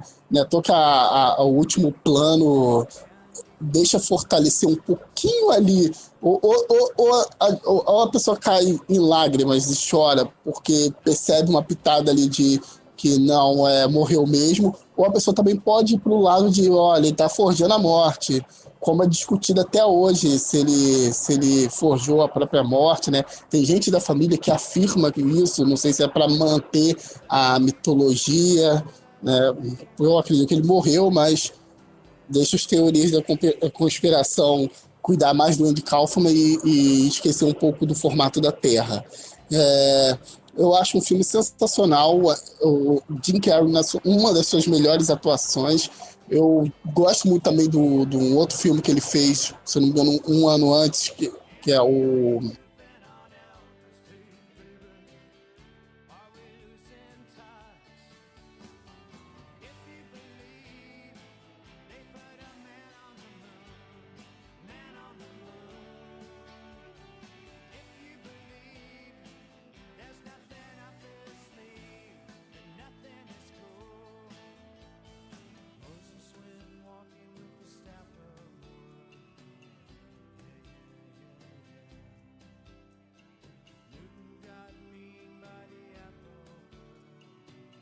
de Truman, mas aqui ele tá arrasando, arrasando, filmaço. Nota 10, para mim passou, com certeza. Ele tá bom. Ele me surpreendendo! Não imaginava que, ele, que você desse um 10 para o mundo de Andy. Cara, eu assisti o filme, me diverti demais, adorei, adorei. Aí no outro dia eu enchi a cara e fui assistir o filme de novo. Aí quase chorei de rir o Andy Kaufman é genial, assim, e, e, o filme cresceu muito agora revendo, muito, muito mesmo. Se tornou até um dos meus favoritos agora do Milos Formas, para ter uma ideia. Cara, esse infelizmente foi um dos filmes que eu não tive tempo de ver. E eu não conhecia esse filme, não conhecia esse filme. E antes de gravar, eu achei ele no YouTube e guardei para ver ele. Eu não sabia que Jim Carrey tinha feito esse filme, não sabia da existência desse comediante. Tanto porque na comédia norte-americana eu sempre me liguei mais em comédia negra, né? E não, não, não sabia, e agora me interessei pra cacete, né? Agradecer completamente a Vivi, porque eu gostei demais. E muito dessa experiência de eu ter gostado, por dois motivos, na verdade. A primeira é que, é que eu não sabia que era uma cinebiografia, né? Eu tenho essa coisa de, ah, não, vou ver o um filme, você tá tabula rasa, vou sentar ali e vou ver o que o filme vai dizer para mim. Então, assim, eu tava gostando muito. E aí, quando eu percebi, né, que tem um momento muito específico do filme que eu tenho que compartilhar, porque, assim, eu, quando eu era mais nova, eu assistia muito WWE. Aí tá, né? E aí, do nada, aparece o Jerry the King Lawler. E assim, eu achei aquilo muito específico para 1999. No tempo que tinha The Rock, Jeff Ryder, Christian. Gente, o que, que esse homem tá fazendo aqui? Não é possível. Será que eu tô vendo uma, uma cinebiografia? Será que eu tô vendo a história de um cara real? E realmente era, né? E aquilo me pegou ainda mais, porque eu tava vindo de uma sequência que eu considero muito ruim desses filmes, né? Eu vi Tic Tic Boom, que eu não gostei.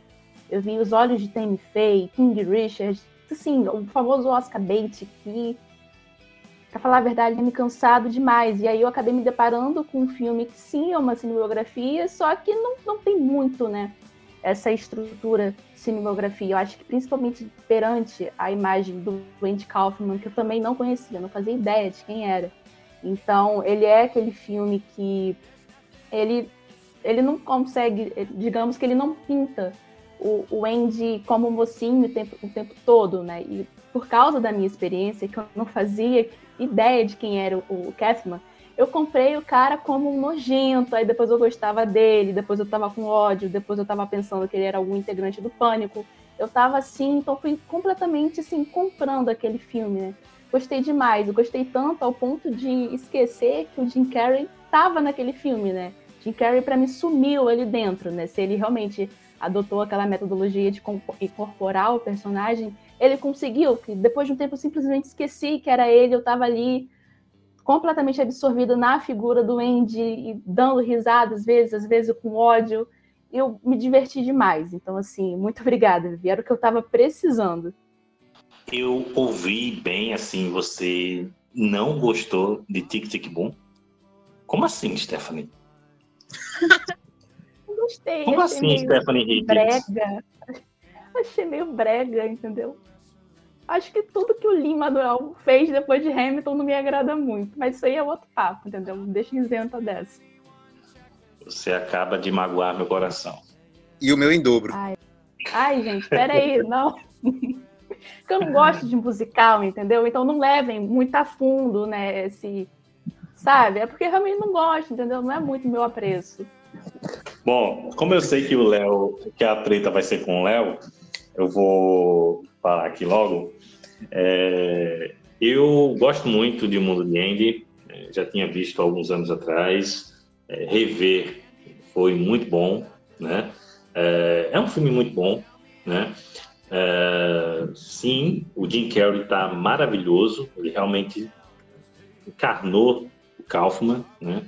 que era essa figura polêmica, controversa, né? É, e mas quer queira quer não inovou no humor, né? Em sua época foi incompreendido, né? Na sua época e hoje é considerado por muitos um gênio da comédia, né? E o Jim Carrey consegue incorporar o personagem de uma forma impressionante. Assim, né? Inclusive, eu recomendo o documentário que tem na Netflix, Jim e Andy, né? onde o, é, fala sobre os bastidores do filme, é, entrevistas com o elenco, com o Jim Carrey, falando sobre como foi essa experiência né, de viver esse, esse método, né, de interpretar dessa forma. Isso, inclusive, afetou o, o próprio Jim Carrey, né, mudou a forma dele enxergar as coisas. Então, é, eu acho bem interessante assistir o filme na casadinha com esse documentário que está lá na Netflix. E é um filme muito bem dirigido pelo Milos Forman. Eu não acho um dos melhores do Milos Forman, mas é, acho um, um, filme muito bom. Né? É, e enfim, não tem muito, não tem muito o que falar, né? É, eu só acho que em alguns momentos ele poderia ousar mais na linguagem com relação ao que o, a, a própria, ao próprio tipo de, de, de, humor e de pessoa que o, que o, o Kaufman era. Eu acho que ele poderia incorporar mais da ousadia do Kaufman na linguagem.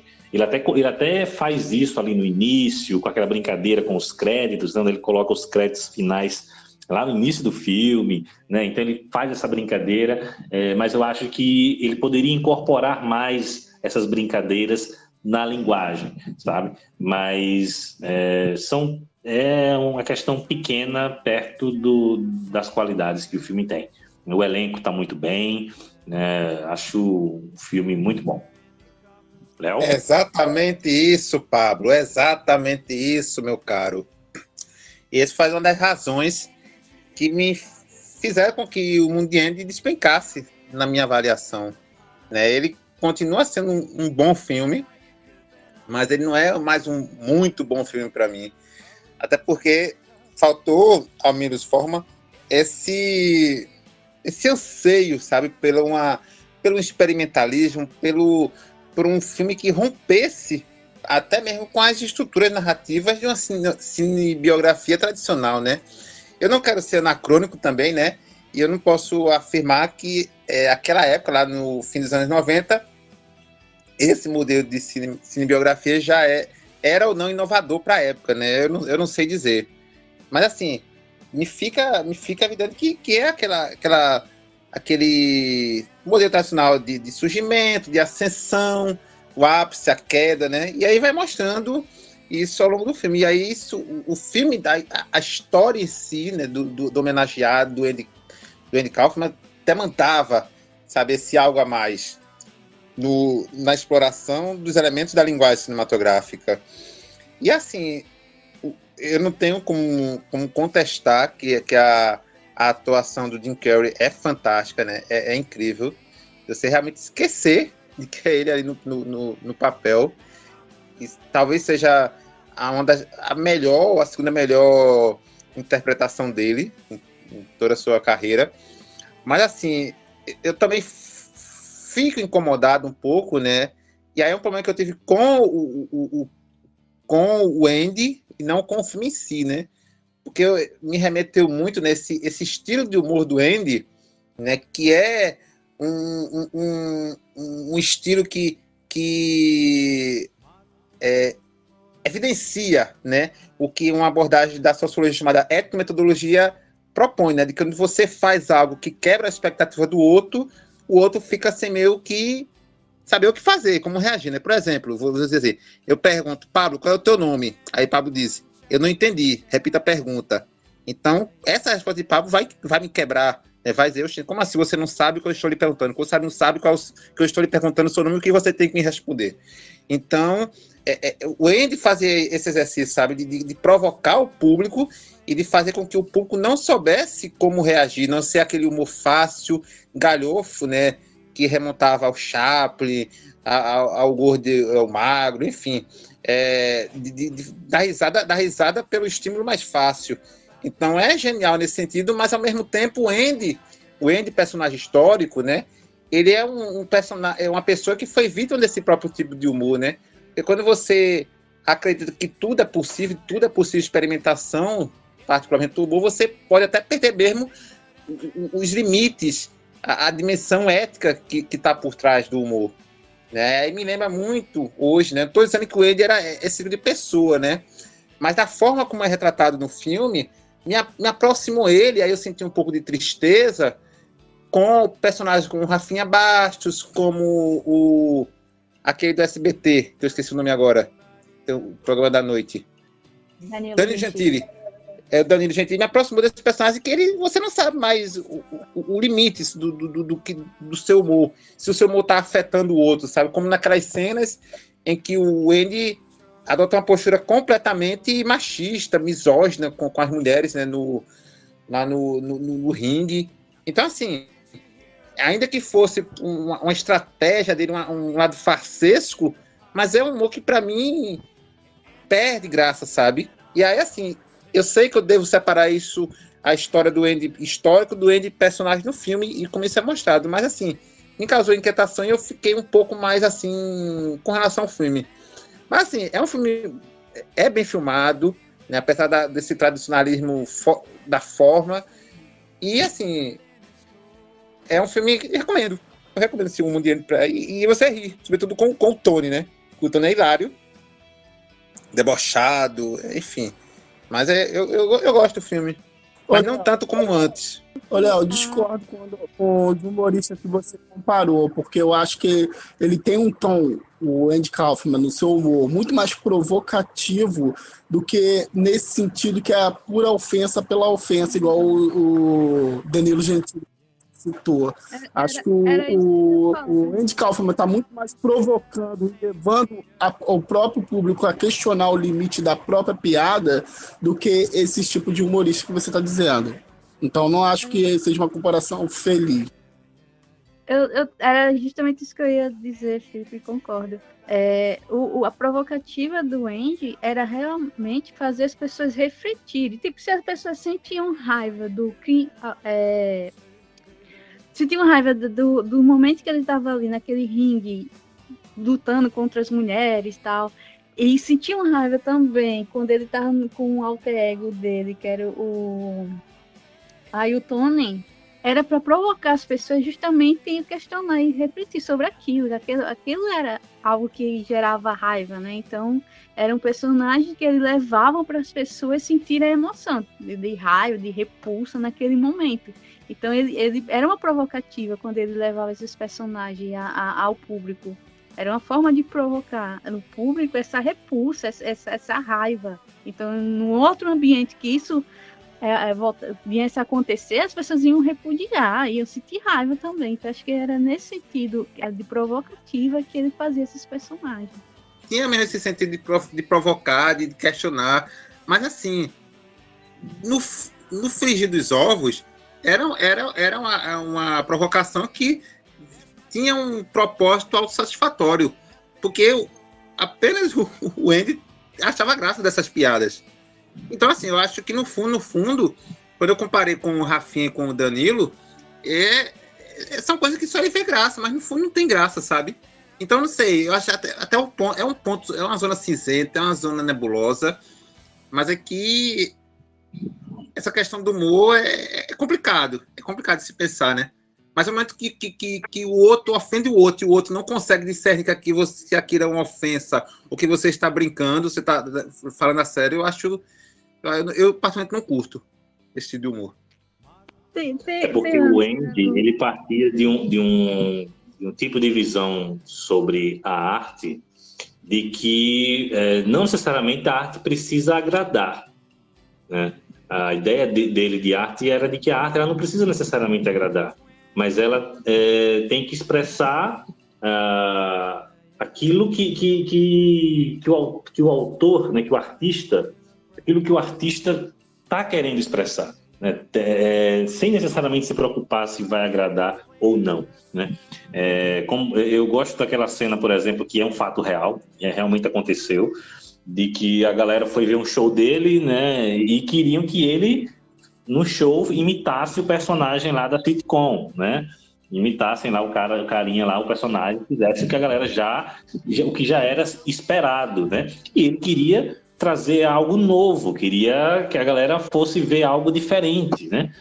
E aí se arretou, porque a galera não, não foi ali aberta para o novo, né? E né, foi querendo ver o, o de sempre, e aí ele pegou e meio que castigou a galera ali, pra, fez a galera ouvir ele ler né, o Grande Gatsby, do, do, do Scott Fitzgerald, a noite inteira, ele leu o livro inteiro né, para a galera, né? Então, é aquela coisa do, do, de trazer algo que o público não espera, né? E forçar você a, a, tá, a se abrir para o inesperado. Né? Então, a ideia dele de arte era muito é, nesse sentido, né? Então, o mundo de Andy passa no júri. Passa. Passou. Com certeza passa.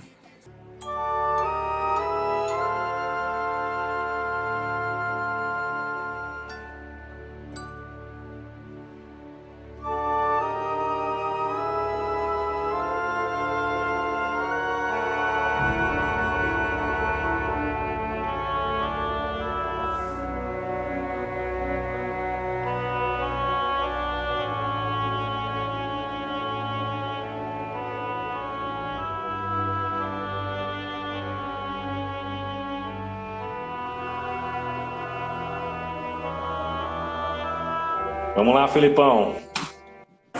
Traga aí o seu filme. Vamos lá. O meu filme favorito de todos os tempos é 2001, Odisseia no Espaço.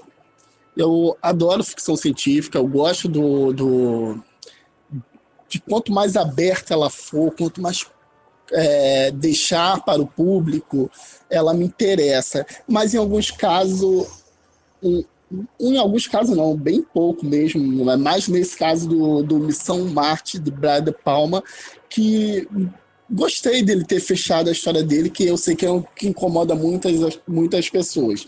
Já começo falando isso para falar sobre esse grande filme feito em 2000 por Brian De Palma, um dos maiores cineastas do cinema novo americano, né, da nova Hollywood. Esse sim, que é um cineasta que que assumidamente bebe de tudo que o cinema produziu até então, principalmente os filmes do Alfred Hitchcock, e não nega isso, ele até brinca, né? A farsa, né, é uma das características do, do cinema do Brad De Palma, ele nunca é, é, muito fácil perceber quando você está assistindo um filme do Brian De Palma, porque o filme tem a, a característica estilo do Godard de muitas vezes te mostrar que você está assistindo um filme e que muitas vezes esse filme é sobre filme, porque é, é, é a forma, é o que torna autoral no, no Brian De Palma é essa brincadeira consciente com o público, quase que ele fica piscando para o público diretamente. E ele trabalhou em diversos e diversos gêneros, do, desde ação, é, thriller, suspense, né? Ele já fez terror. E a ficção científica ele veio trabalhar somente nos anos 2000, uma vez só que ele faz isso, que ele fez isso. Na minha opinião, ele saiu muito bem pelo, principalmente, né, não pelo menos, mas principalmente pela a, a, forma que ele filma. Eu acho que é um dos melhores filmes de ficção científica filmado desde de 2000 no espaço, mas eu não estou falando de melhores filmes em todo sentido. Estou falando mais do ponto de vista técnico mesmo, a forma que ele ele filma isso, né? É, um, um, filme que me deixou muito frustrado e, e também tem que comparar, que é um filme do Christopher Nolan Interestelar, é porque é, é, o, parece que o, o Nolan tinha mais interesse em filmar a Terra do que o espaço, porque quando vai para o espaço, toda a câmera fica em close o tempo quase todo e em alguns ângulos assim que não, não te permite ver a grandeza daquele universo e do universo, na verdade. E o, o Brad De Palma faz o contrário, ele, ele praticamente a, nave, a câmera do Brad De Palma entra em gravidade zero, ela circula todos os ambientes, eu acho isso belíssimo. E por mais que o roteiro seja bem simples, e é simples mesmo, e, a, e tem uma reviravolta que é, que não é lá aquela coisa assim, nossa, coisa genial. E, e, a gente sabe que uma das regras do cinema é quanto menos você mostra, mais o espectador cria na cabeça dele. E nesse caso, o Brian De Palma ele revela demais e ele ele fecha o seu filme e mesmo que não seja de forma satisfatória, eu acho que no fundo, no fundo ele entrega uma grande ficção científica com uma execução excelente como diretor. É, eu concordo muito com você dessa forma de, de filmagem ampla que ele tem, apesar de gostar muito de Interestelar, mas eu concordo muito, é muito bonito mesmo, cara. É muito bonito mesmo o filme. Mas é.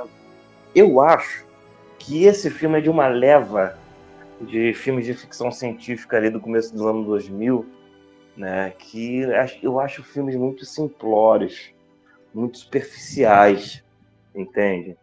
É... Pô, cara, você sabe que meu tipo, a gente é amigo há muitos anos, né? Você sabe que meu tipo de filme de ficção científica é um pouco diferente. Né? É, apesar de gostar muito de Interestelar, meu filme de ficção favorita é Os Invasores de Corpos, né? Do Donald Sutherland. E eu gosto mais dessa parada que me faz pensar.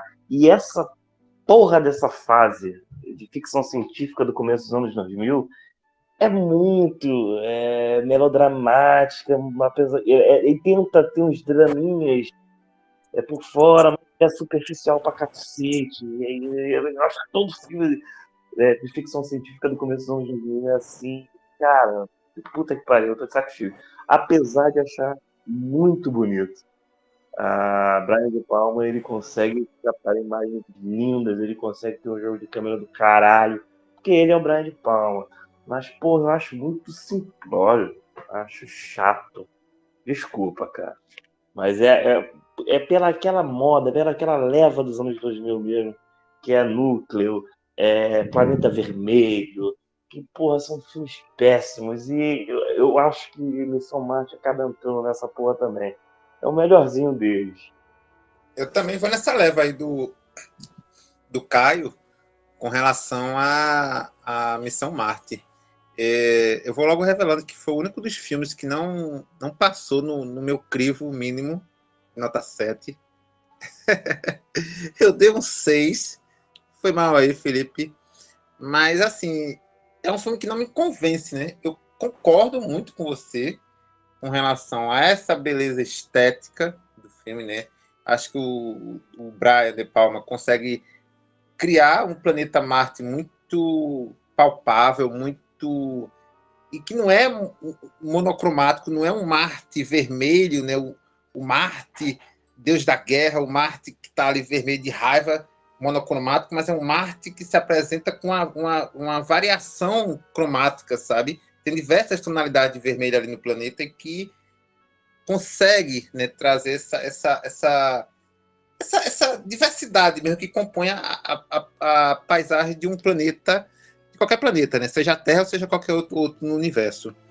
É, e aí, o, mas o filme, ele me soa, como é que eu posso dizer, brega no, no, no, na, no seu arco dramático. Eu detesto, detesto de coração aquela, aquela primeira sequência do filme que tenta criar uma, uma intimidade sua com, com os personagens, com aqueles astronautas é, que vão à, à, missão, né? Inclusive por meio de casais, né? Acho que tá seria interessante levar casais ao espaço, mas que a maneira como o Brian traz isso no filme não, não me agrada e que, e que à medida que o filme vai passando, esse esse lado mais humano, vamos dizer assim, né? mais sentimental dessas relações ali, não me soam como naturais, me soam uma coisa muito forçada eu acredito que o filme ele, ele, ele melhora muito, ele melhora muito no terceiro ato,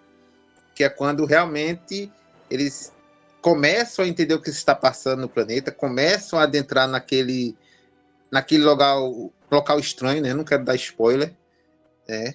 É, e aí compreende toda a existência humana, né? Mas enfim, eu, eu não gosto eu não gosto do primeiro ato, acho o segundo ato arrastadíssimo, né? E que soam como astronautas, né? Que já estavam há meses, não era o início de missão, mas já estavam há meses no espaço, quase um ano, que me como astronautas amadores, é quase como se fossem cowboys do espaço que nunca andaram numa espaçonave. Então acho que é um filme assim. Ele fica ali no limiar entre ser aprovado ou não, mas eu dei uma nota 6 a ele, Felipe. E eu peço desculpas, viu, amigo? Ah, que isso, né?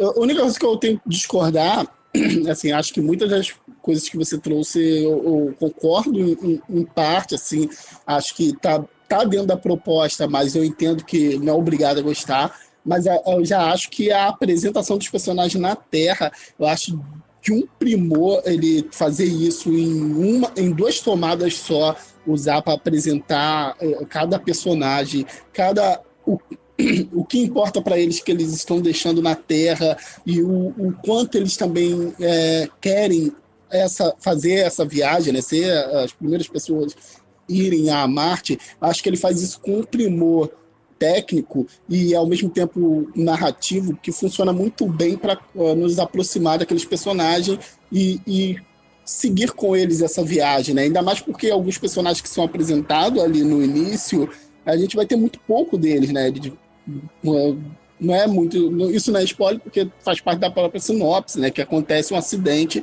e por isso vai uma outra equipe.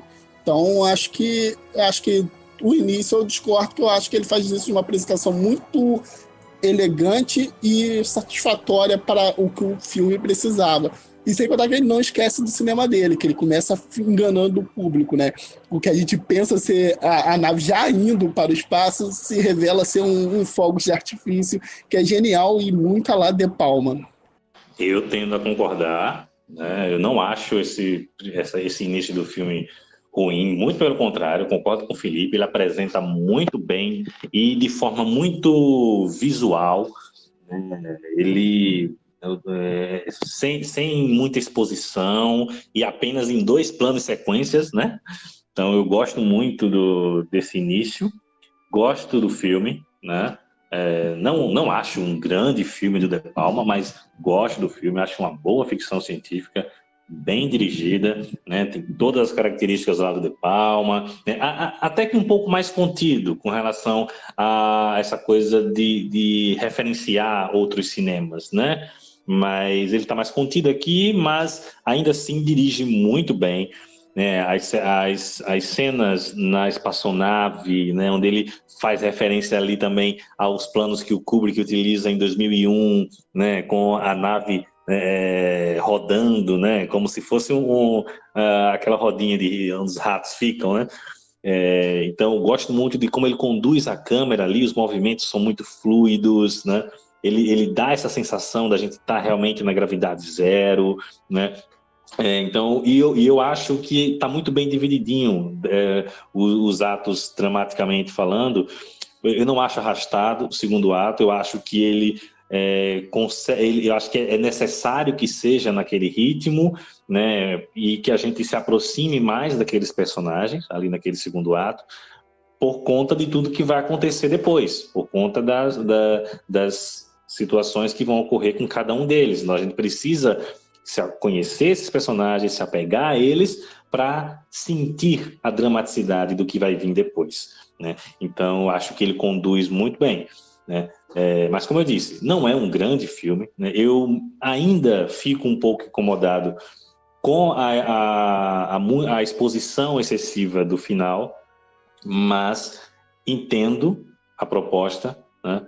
mas é, considero uma ficção científica bem interessante, gosto do filme, é, acho que, que vale a pena, acho que está longe de ser um filme chato. Ô, ô, Pablo, e uma coisa que eu e você com certeza adoramos e tem que lembrar que a trilha do Ennio Morricone, que é muito boa, muito bela, né, para cada momento do filme. Ela, ela começa como uma, um tema ela cria uma tensão ali no meio e depois dá aquela, aquele momento mais apoteótico dos personagens. É, ele trabalha muito bem a trilha no, nas três partes do filme. Era justamente o que eu ia destacar. A trilha sonora e o CGI do filme são os grandes as grandes é, destaques, a grande, grande alto do filme. Eu gosto muito de filme que envolve ficção científica e espaço e, e gostei da referência que ele faz a, a 2001. É, e lembrando que o, o De Palma caiu nesse projeto às pressas, né? Assim, era um outro diretor que ia, que ia dirigir. É, ele abandonou o projeto porque questão de orçamento, acho que ele viu que não ia conseguir fazer um filme com com a estrutura que ele estava pensando, um filme de ficção científica e ligando ao espaço, né? Então, de Palma foi chamado para fazer e era, o projeto já estava pronto, né? Então, ele fez o, o que deu para fazer e conseguiu fazer uma boa direção com o que tinha. Então, o trabalho de CGI do filme, muito bom. É, aquela parte que, do, do deserto no, no, no, em Marte, é, me lembrou um pouco Duna, aquele, aquele, aquela a parte da, da, da, da, da ventania, né, da poeira, daquele negócio que engole os personagens, que não dá muito spoiler.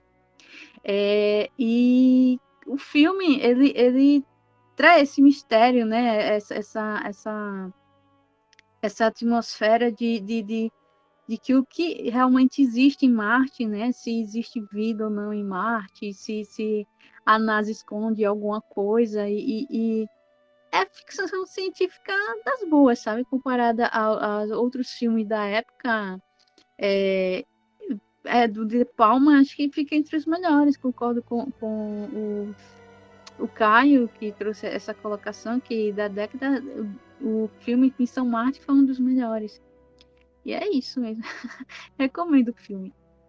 A Vivi, ela comentou, né, sobre parecer muito com Duna. Eu me lembro que a primeira coisa que eu fiz foi mandar lá no grupo, né, com a seguinte legenda, essa cena com a seguinte legenda: Duna tá diferente, porque realmente parece muito um dos vermes de Duna engolindo ali as pessoas, né? Ou pronto para engolir, no caso. Mas enfim, é, sobre Missão Marte, eu vou acabar concordando com o Caio e com o Leonardo. É, Caio tocou numa questão também muito importante, né? Que é essa coisinha meio brega na, na construção das ficções científicas dos anos 90. Me lembrou muito Contato, que eu acho um grande filme, mas que parte dessa mesma coisa. Parte dessa, da menina, né, que perde o pai, aí ela, nossa, se torna da NASA e tudo mais. Também exi é, existe, né, aquela questão de ela ter um romance com um cara lá, mas lá é até justificado e eu acho que ali se sai bem. O que não é o que eu não vejo em Missão Marte. Eu acho que, assim, se toda aquela questão, essa cena inicial que lembra muito do Una, era para, de certa forma, a gente ficar curioso com o que vai acontecer com o cara da Marvel, né? Esqueci o sobrenome dele, Dom alguma coisa. E também toda a questão da, do luto, né, do, do protagonista, eu não consegui comprar, né? Eu acho que esse filme dependia muito de que a gente se importasse com aquelas pessoas, eu não estava dando a mínima, estava ali só para ver os efeitos especiais mesmo e só, né? Então a minha, a minha experiência foi muito cunhada nisso, de que eu só estava ali pelas sequências no espaço, na qual a única assim que eu achei interessante, além da da areia, é aquela onde acontece uma coisa ali com a nave, né? Abre-se ali um certo buraco, não vou dar muito spoiler, e você fica ali tenso. Mas demais, assim, eu não acho um grande filme, mas também não acho um filme muito ruim. É aquele filme que passa com um seis. Posso falar outra coisa? Falar? O que mais me chateia nesse filme é que Brian de Palma ele estava vindo de Missão Impossível 1 e de Carlitos Way. Que são filmes, cara, que te envolvem muito. Você se envolve muito com o personagem principal, principalmente em pagamento final. Carlitos Way, principalmente nisso. Então ele vai para a missão Marte, é, que para mim, sinceramente, é um modismo, é um modismo das ficções científicas daquela época, né? É, tem aquele melodrama que, pô, cara, é superficial, entendeu? Não, não é legal, e isso me chateia, me chateou muito. Eu me lembro de ter, ter, visto isso, que meu pai, toda vez que lançava algum filme de ficção científica naquela época no cinema, ele corria para ver e voltava puto. e é isso que me chateia muito, porque os filmes anteriores do, do De Palma é, é muito envolvente. E nesse ele não consegue fazer isso. Talvez seja por causa do que a Vivi falou, porque ele pregou esse, pregou esse projeto às pressas, né? Porque eu vejo esse filme como um modismo daquela época e, sinceramente, eu nem ligo para essas ficções científicas dessa época. Como uma vez veio aqui, se eu não se engano, se a gente já comentou sobre, sobre aquele do Michael, Michael Bay, que, ele, que eles vão meteoros, que é a Margedon, né? Que, é, que são os perfuradores de petróleo que vão, vão no meteoro tentar explodir, que aquele filme é ridículo. Né? E tem aqueles, melo, aqueles mesmos melodramas superficiais pra cacete aquela coisa repetida dos anos 2000, no final dos anos 90 também. E, pô, cara, e, e ver o Palma caindo nesse modismo, que para mim é, é, por mais que ele tenha feito um bom trabalho visual, né, uma, uma puta de uma trilha sonora, é, acaba caindo nesse modismo, entendeu? E, e, depois de ter vindo de filmes tão sensacionais quanto Missão Impossível 1, que eu acho muito foda, e como pagamento final, do Alpatino, que eu considero um dos melhores filmes do Alpatino, cara. Melhores filmes policiais do Alpatino. E isso, porra, me chateia muito, mano. Me chateia muito, porque isso é, deveria ser muito melhor. Deveria ser muito melhor. Se esperava-se muito mais disso. Bom, então acho que, por incrível que pareça, Missão Marte foi o mais divisivo, né, até agora, né? Está provando que é um filme subestimado. Ainda não foi compreendido. Ou não.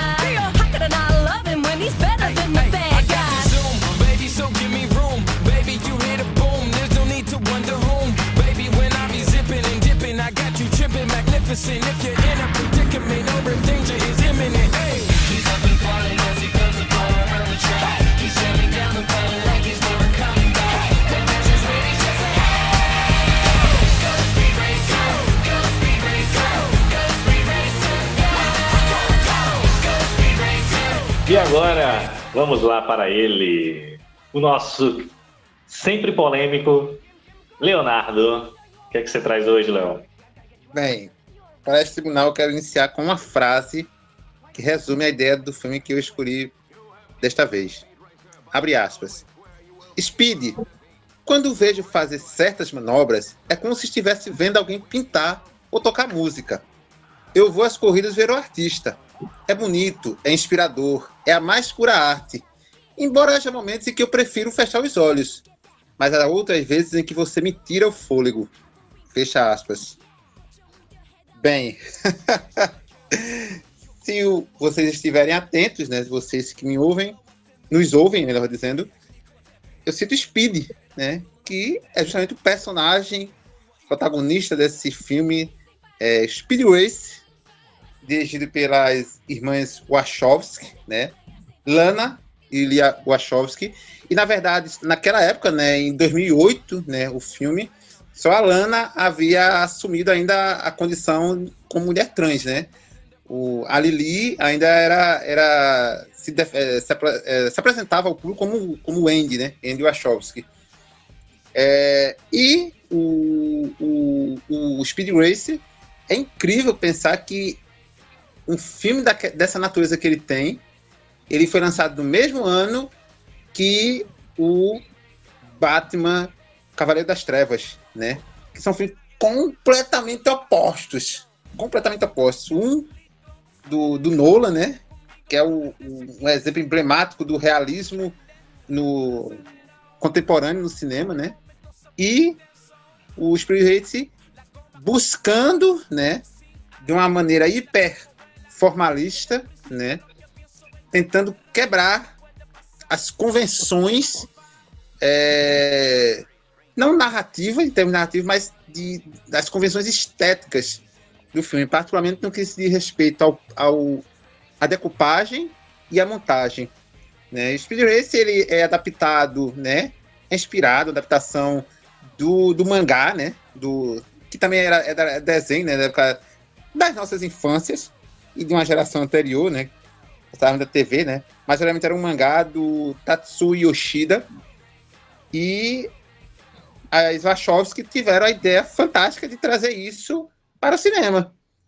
E elas, assim, e aí é, é o que eu gosto muito de insistir, muita gente discorda, eu compreendo, de reconhecê-las como grandes diretoras de cinema, né? Mas eu acho que muito mais do que Matrix, né, muito mais do que a trilogia Matrix, Speed Race é revelador dessa genialidade dessa dupla de, de dessas irmãs, dessa dupla de diretoras, é, como elas lidam com a linguagem cinematográfica, né? Porque Speed Race é um filme que vai muito além do seu tempo. Diria que acho que daqui a 10, 20 anos será um filme ainda incompreendido, embora ainda já hoje algumas pessoas já o coloquem no status de, de um filme cult, né? Mas é um filme extremamente incompreendido, muito porque é um filme que ele, assim, a maneira como ele, ele rompe com todas a- a- as noções do, do, do plano, da decupagem, da montagem, fazendo com que esses elementos o tempo todo estejam se reconstituindo, estejam se transformando em tela de maneira muito ágil, muito dinâmica, muito é, cinética, né? Então, vão construir uma história de um roteiro simples, né? Que é um jovem que é corredor, a família dele toda tem um passado como corredor, né? De corridas e mostra como ele já crescido, né? Ele era, começou a gostar de coisas garotas, como ele já crescido, como é que ele vai lidar com as disputas, né? E, e é muito importante que essa mise-en-scène de Speed Race, ela é, ela é, ela é única à medida em que as, o Wachowski, elas conseguem imprimir uma identidade é, fotográfica, uma identidade na maneira como, como o- os carros eles se movem em tela, né? é, é tudo muito maleável, é tudo muito. É muito lúdico. A gente é, é, é, lembra muito brincadeiras entre crianças, né? É, brincando de carrinho, né? E aqueles movimentos imagi- imagináveis, aquelas coisas que, que assim, impossível, que você não, não imagina, enfim.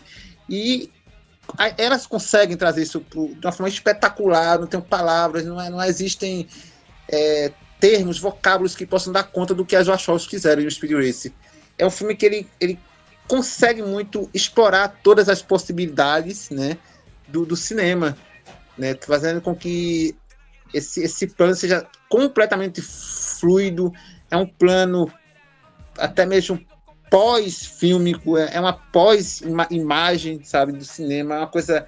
É, é como o, o, o Bauman, o Bauman diria, é, é, é, é o- é o cinema, é o cinema líquido, é o cinema que está o tempo todo se, se... é o cinema que está o tempo Aí eu comecei a rir, galera. Fala, Divide isso daí com a gente, Léo, por favor. É, é um filme que o tempo todo tá se, se refazendo em tela, sabe? E aí, pegando aquela frase inicial, né? É, é, é como é, se cada plano do filme fosse o toque da, do, do- de uma nota musical no piano da, da, da orquestra sinfônica, é, com- ou então a pintura de, de Rembrandt, de Van Gogh, que está ali, sabe, se fazendo em tela. É, é como as pinceladas desse pintor que estão ali se movendo, a gente vai vendo e, e- e revendo essa, essa, essa pintura, esse, esse plano, essa, esse enquadramento, essa sequência do filme se refazendo o tempo todo. E a gente está vendo a arte ali, né? a mais pura arte. Há momentos que são contestáveis, né? que a gente prefere fechar os olhos e ignorar, mas há também outras vezes em que o filme simplesmente tira o fogo da gente, porque a gente nunca viu isso no cinema e muito provavelmente verá pouco isso nas próximas duas décadas. Então, e é um filme ainda que ele consegue explorar numa segunda camada, no subtexto, a questão das corporações, né? A questão de como o dinheiro, o capitalismo se impõe nesse mundo dos esportes. Então tem uma crítica social muito pesada, muito muito crível das, das Wachowski ali no filme. É, inclusive elas vão fazer isso, né? Só que numa outra, numa outra chave analítica no Matrix Resurrections, né? O filme mais recente delas. Né? Essa crítica ácida, essa crítica voraz, né? Então, é isso. É um filme que provocativo e que provavelmente ser bombardeado aqui, o povo detestou o filme, mas é um filme que é uma obra-prima, do mínimo 9, mas eu dou 10 pela ousadia delas de confrontar, de esfregar na cara do Nolan, né, que você não precisa só ser realista, você pode fantasiar, você pode provocar, fazer um filme que até mesmo se nega, de certo modo, o próprio cinema. Então, por isso ele é um pós-filme. Poxa, Léo, o que posso dizer sobre Speed Race? Eu vou falar um pouco sobre minha experiência em reassistir Speed Race. Eu lembrava do filme bem vagamente, mas lembrava que era, foi uma experiência interessante, boa, e- então lembrava gostando bem mais do que hoje. Hoje ele caiu bastante, não que se tornou um filme horrível, não é, mas é interessante essa sua comparação com Nolan, porque muitos filmes do, de 2002 para cá, assim, a entrada do cinema digital, esses filmes com muita computação gráfica pesada, né, eles envelheceram mal, eu diria, o próprio, os dois Star Wars do do George Lucas, o episódio 2 e o episódio 3, né, que para mim o que mata é esse excesso de cenários digitais. O Capitão Sky, o, Dia da- o Mundo do Amanhã, acho outro filme pavoroso. O próprio Watchmen do, do Zack Snyder, eu acho que envelheceu mal. E o, o, o Speed Race, no, do- da mesma forma que o eh, Batman Begins envelheceu muito bem com seus efeitos práticos, eu acho que o, o, o Speed Racer envelheceu bem porque é tudo tão em excesso, é tudo tão grotesco, é tudo tão fantasioso que a partir do momento que tu compra isso, você já não nota defeito nenhum no filme. Você vai num ritmo fluido muito bom desse ponto de vista do- dos efeitos visuais ser grotesco mesmo. Ele, ele não ele não pô, ele faz nuvenzinhas tipo algodão doces assim. É, tem umas cenas de de- que as pessoas é, que mostra um pouco ali a rua, né? E os movimentos totalmente artificiais, a, a- pessoa e o cenário. E ao mesmo tempo você vai comprando isso. Isso não vai te tirando do filme, vai te colocando.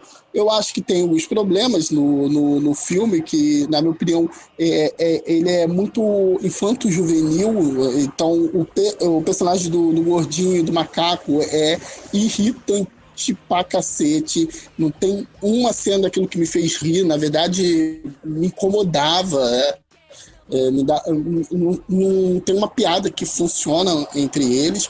Outra coisa, esse- essa artificialidade toda na corrida e, e- e alguns excessos me tira a sensação de perigo, entendeu? Então eu, eu passo a acreditar que não importa em que velocidade o Speed vai socar um muro, tudo vai acabar bem, vai aparecer pássaro girando na cabecinha dele e pronto.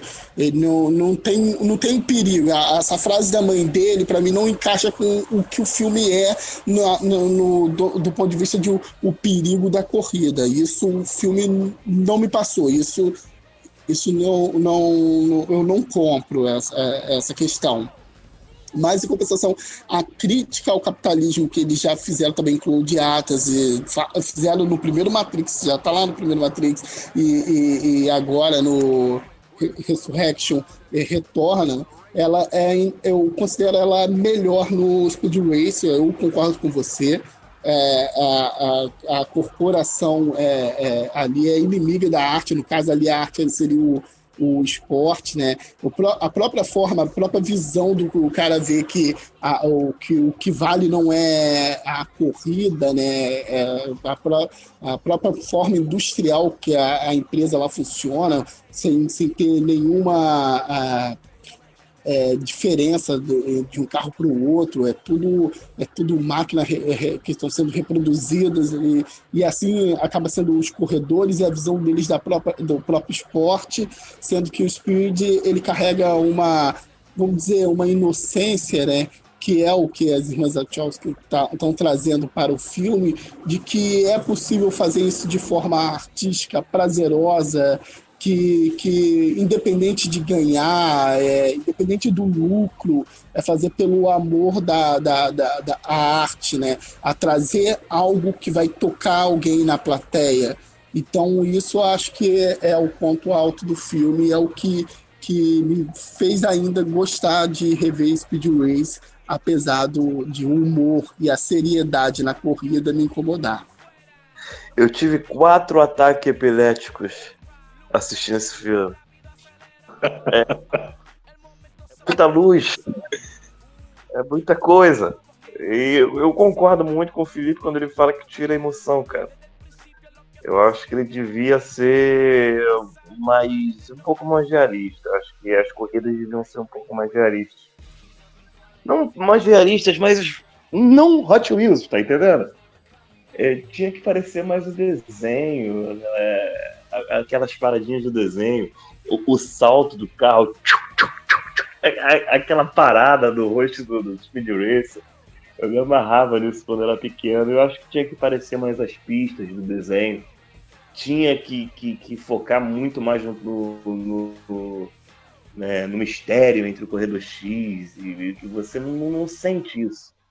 É, não, não, te traz aquelas emoções que você tinha quando viu o desenho. Né? Acho que na minha época era Record que a gente assistia, eu não me lembro. E é, não, não te passa muita emoção e é, é muita luz, né, cara? É muita coisa. Parece que eu tô vendo Dancing Days. É complicado. Mas é, poder, poderia ser melhor, cara. Poderia ser melhor. E o ator que faz o Speed Racer, eu gosto muito daquele moleque, cara. Gosto muito daquele ator. Ele, ele fez uns filmes muito bons. Grande Herói, Show de Vizinha, Na Natureza Selvagem. Ele tem filmes muito bons. E, por, por incrível que pareça, a carreira dele não decaiu ainda no Speed Racer. A minha, eu, ah, eu gosto do cinema das, das irmãs Wachowski. Acho é, elas muito boas. É, mas Speed Racer era o, o único que eu não tinha visto ainda dos filmes delas. É, e eu tenho sentimentos ambíguos com relação a esse filme. É, acho que não, não acho um filme ruim, mas concordo com o Felipe que ele peca é, um pouco pelo exagero, principalmente as, nas cenas das corridas, né? Eu, eu compro toda a proposta do filme de emular o- o- os animes e o, e o mangá, né? De trazer aquela linguagem né, né, diferente, o experimental, né? E emulando um pouco do, do, do anime, do mangá, né? É, gosto dessa ousadia, mas acho que, ela, que o filme peca pelo excesso nessa ousadia, pelo excesso nesse experimentalismo, é, que acaba, em muitos momentos, tornando o filme meio que. É, é- é- é tudo tão, tão saturado, tão exagerado, que fica enjoativo em muitos momentos. Né? As cenas de. as, as sequências de corrida, é, eu não me empolguei. Eu não me empolguei. Eu, eu achei as sequências de, é, é, de corrida, como o Caio disse, né? Eu sou, eu mesmo, eu sou epilético, né? Eu podia ter tido uma crise assistindo esse filme, mas porque são cenas que acabavam me incomodando pelo excesso mesmo, sabe? Parecia um filme do Michael Bay, quase um estupro visual, sabe? É, só que diferente dos filmes de Michael Bay, elas são bem conduzidas, mas é, é- é tudo muito excessivo, a velocidade é excessiva, as cores são excessivas, é tudo muito exagerado, né? É, só que é um, é um exagero é, é, bem conduzido, né? Mas esse excesso acaba tornando a coisa um pouco incômoda é, ao meu ver.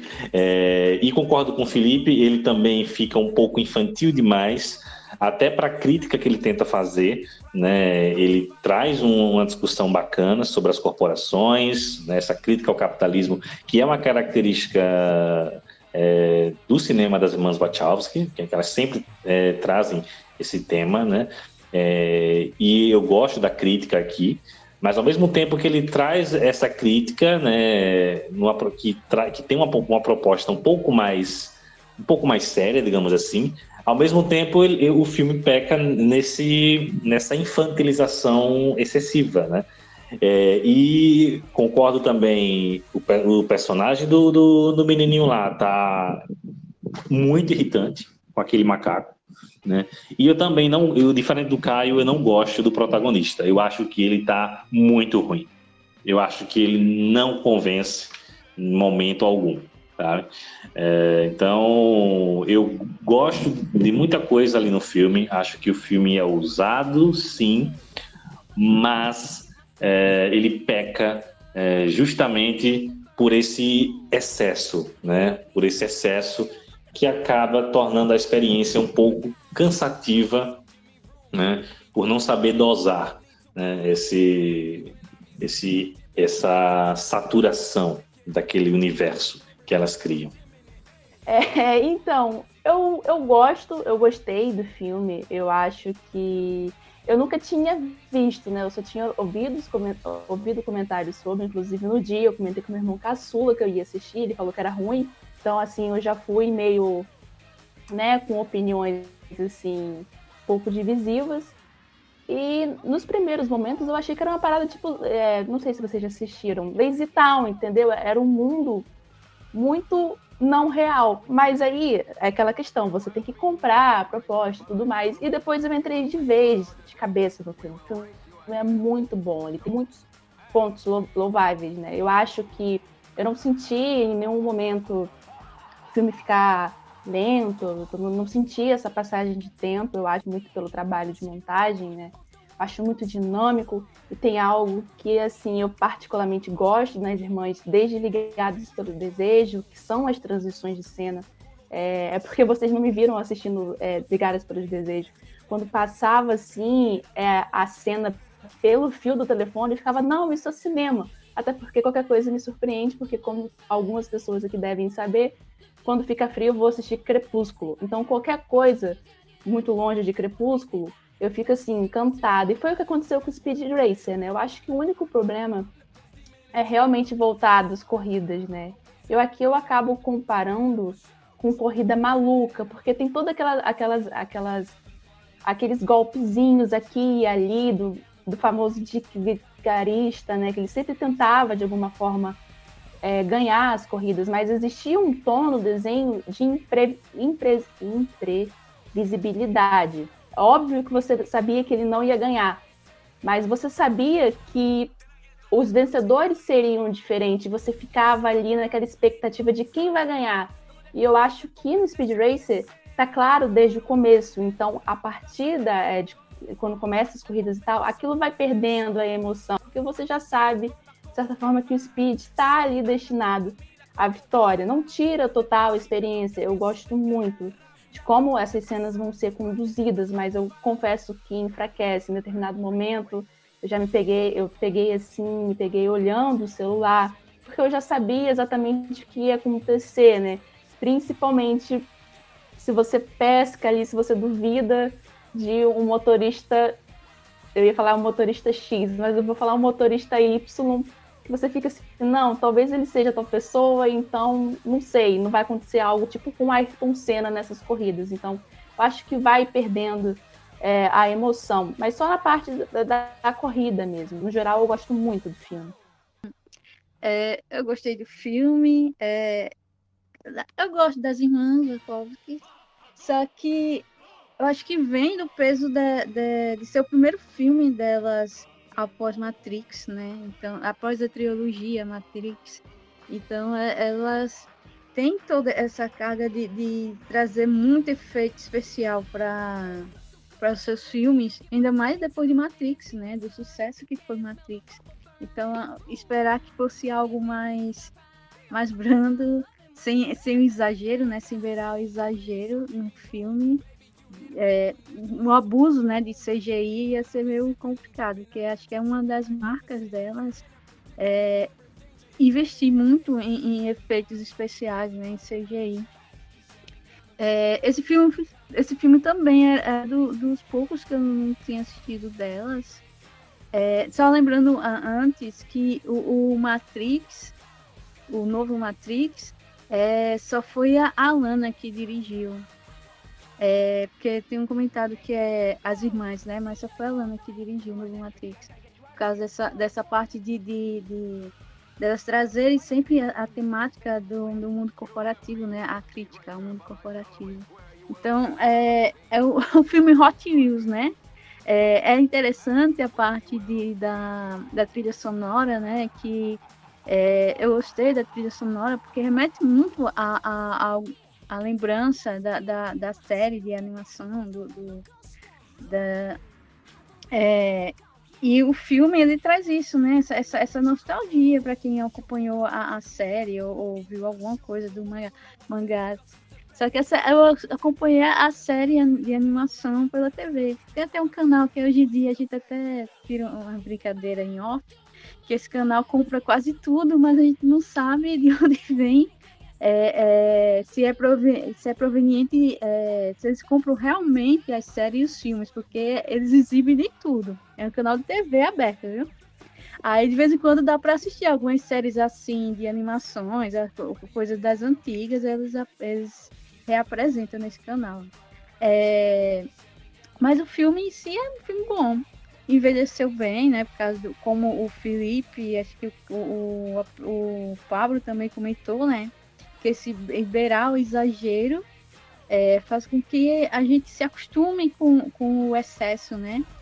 E quando vê, vê outros filmes, é, não, não vê como se ele tivesse envelhecido, porque a tecnologia que foi usada, o excesso de, de, de, de efeitos especiais e a história psicodélica, né, que elas, que elas contam, é, a, comparada a, a, outros filmes atuais, é, ele não fica para trás. Então é um, um, bom filme, assim, né, para quem é, tem problemas de epilepsia, considero é, evitar um pouco, porque realmente dá algum, agonia algumas cenas nos olhos, dá uma certa, um certo incômodo.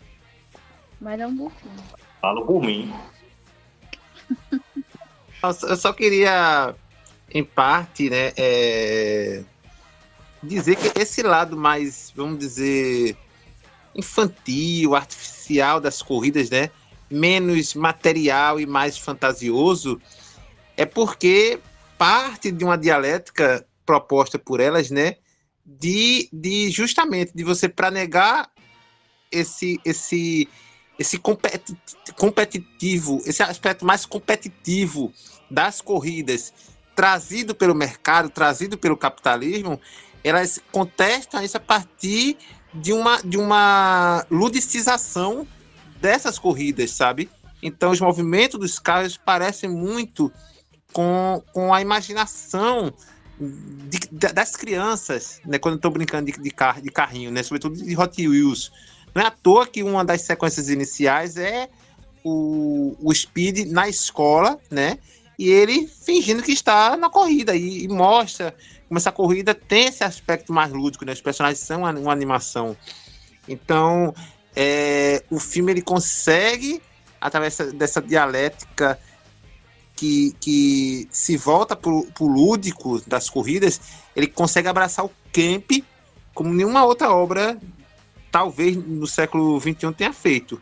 É um filme que indiscu- indiscutivelmente abraça esse camp, a- adota esse tom mais ingênuo, adota esse, esse lado mais do irreal, mas que tenta é, a sua maneira construir uma outra realidade, sabe? Então é, é um filme muito, muito aparentemente simples, mas muito ambicioso em termos filosóficos e, e até mesmo sociológicos. Agora, uma coisa eu concordo. É, a montagem do filme é sensacional. As transições, como a, a Stephanie falou, eu gosto demais. Acho que as irmãs Wachowski, nesse sentido, arrasam.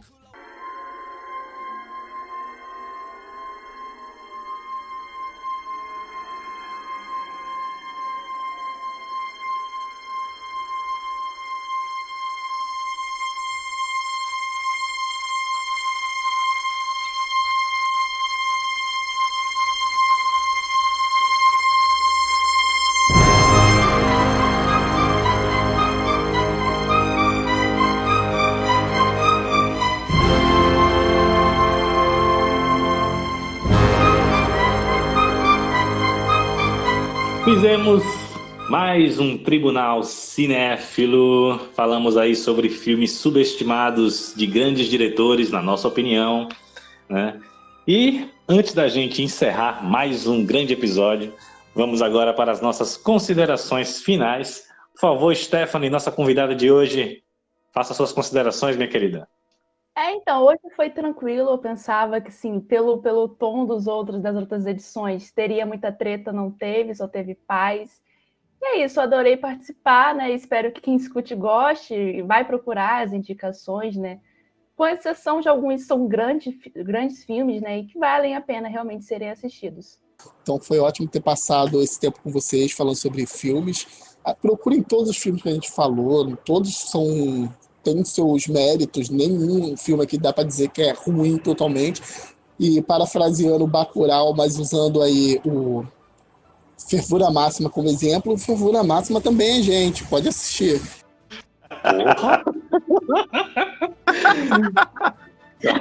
Hoje ele tá afiado. Hoje ele tá é a afiado. Shade, a Shade foi pro Missão Marte, no caso, pelo menos da minha parte. Ah, É sempre bom participar. Stephanie tem que voltar, porque tem que ter uma treta pesada com a Stephanie presente.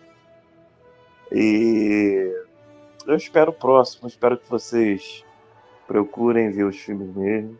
Fervura Máxima é muito bom. e até a próxima, né, pessoal? Vamos lá.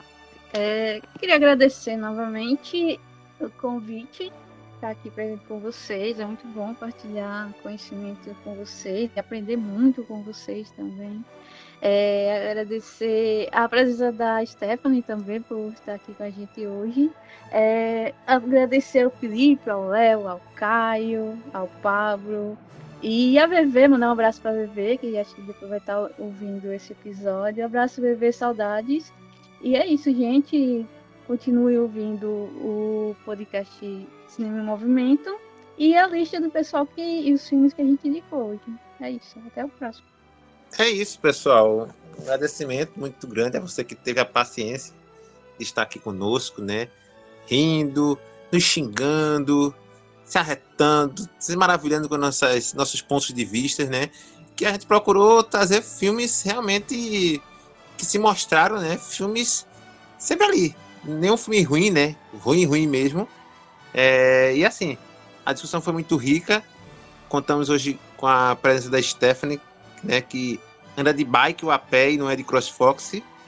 Hum, E foi muito bom tê-la aqui conosco. E também o Pablo, o Felipe, o Caio, a Vivi aí sempre arrasando. E é isso, pessoal. Até mais. Um grande abraço. Tchau, tchau. Bom, eu também gostaria de agradecer a querida Stephanie, né, que veio aqui é, inaugurar sua presença, né, aqui no Tribunal Cinéfilo, né, foi batizada, né, embora não tenha pego muita treta, mas agradecer demais aí a participação, né, foi sensacional, né, e agradecer mais uma vez todos vocês aqui da, da, da nossa equipe do Cinema em Movimento, Léo, Caio, Felipe, Vivi, a VV, que não pôde estar aqui hoje conosco, né, e a você que está nos ouvindo e que acompanha nosso podcast, né, né, muito obrigado né, pela sua, pelo seu prestígio, né, por estar sempre aí né, nos acompanhando. A gente está recebendo feedbacks muito bacanas, então eu só tenho a agradecer né, por todos vocês né, nessa jornada maravilhosa que a gente iniciou lá no ano passado. né, então a gente vem aí crescendo a cada dia, né, e todos vocês aqui são parte disso. Então, gente, muito obrigado mais um episódio do podcast Cinema em Movimento. E acompanha a gente lá na- na- nas redes sociais, acompanha a Stephanie lá no E o Cinema Levou, no Instagram, acompanha a coluna dela no Tem Que Ver, junto, junto lá com a, a que eu escrevo também. Acompanha o Léo no Cinema Holland e o Felipe no Cinema Parte. Então, tamo junto aí e até a próxima com mais Cinema em Movimento. Valeu! Hi, Michael. Hi, Andy. Thanks for joining us. Do you wanna you wanna sing a song together? Sure.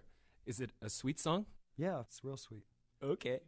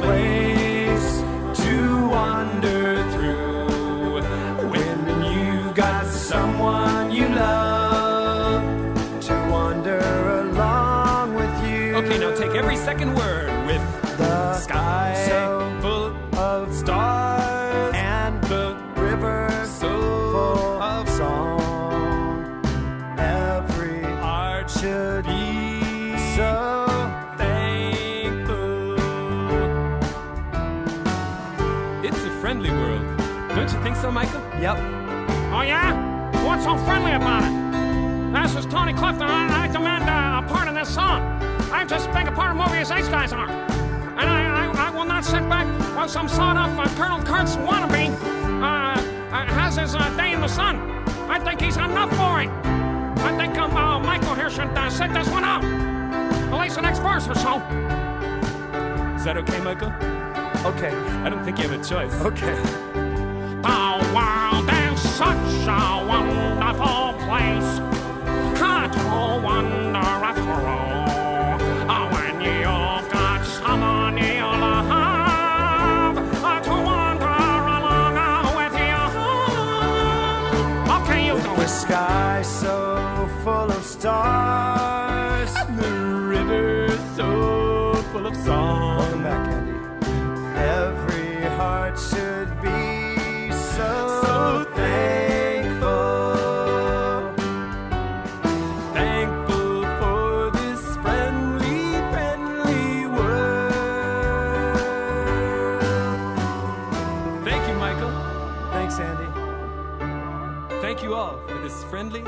Friendly world.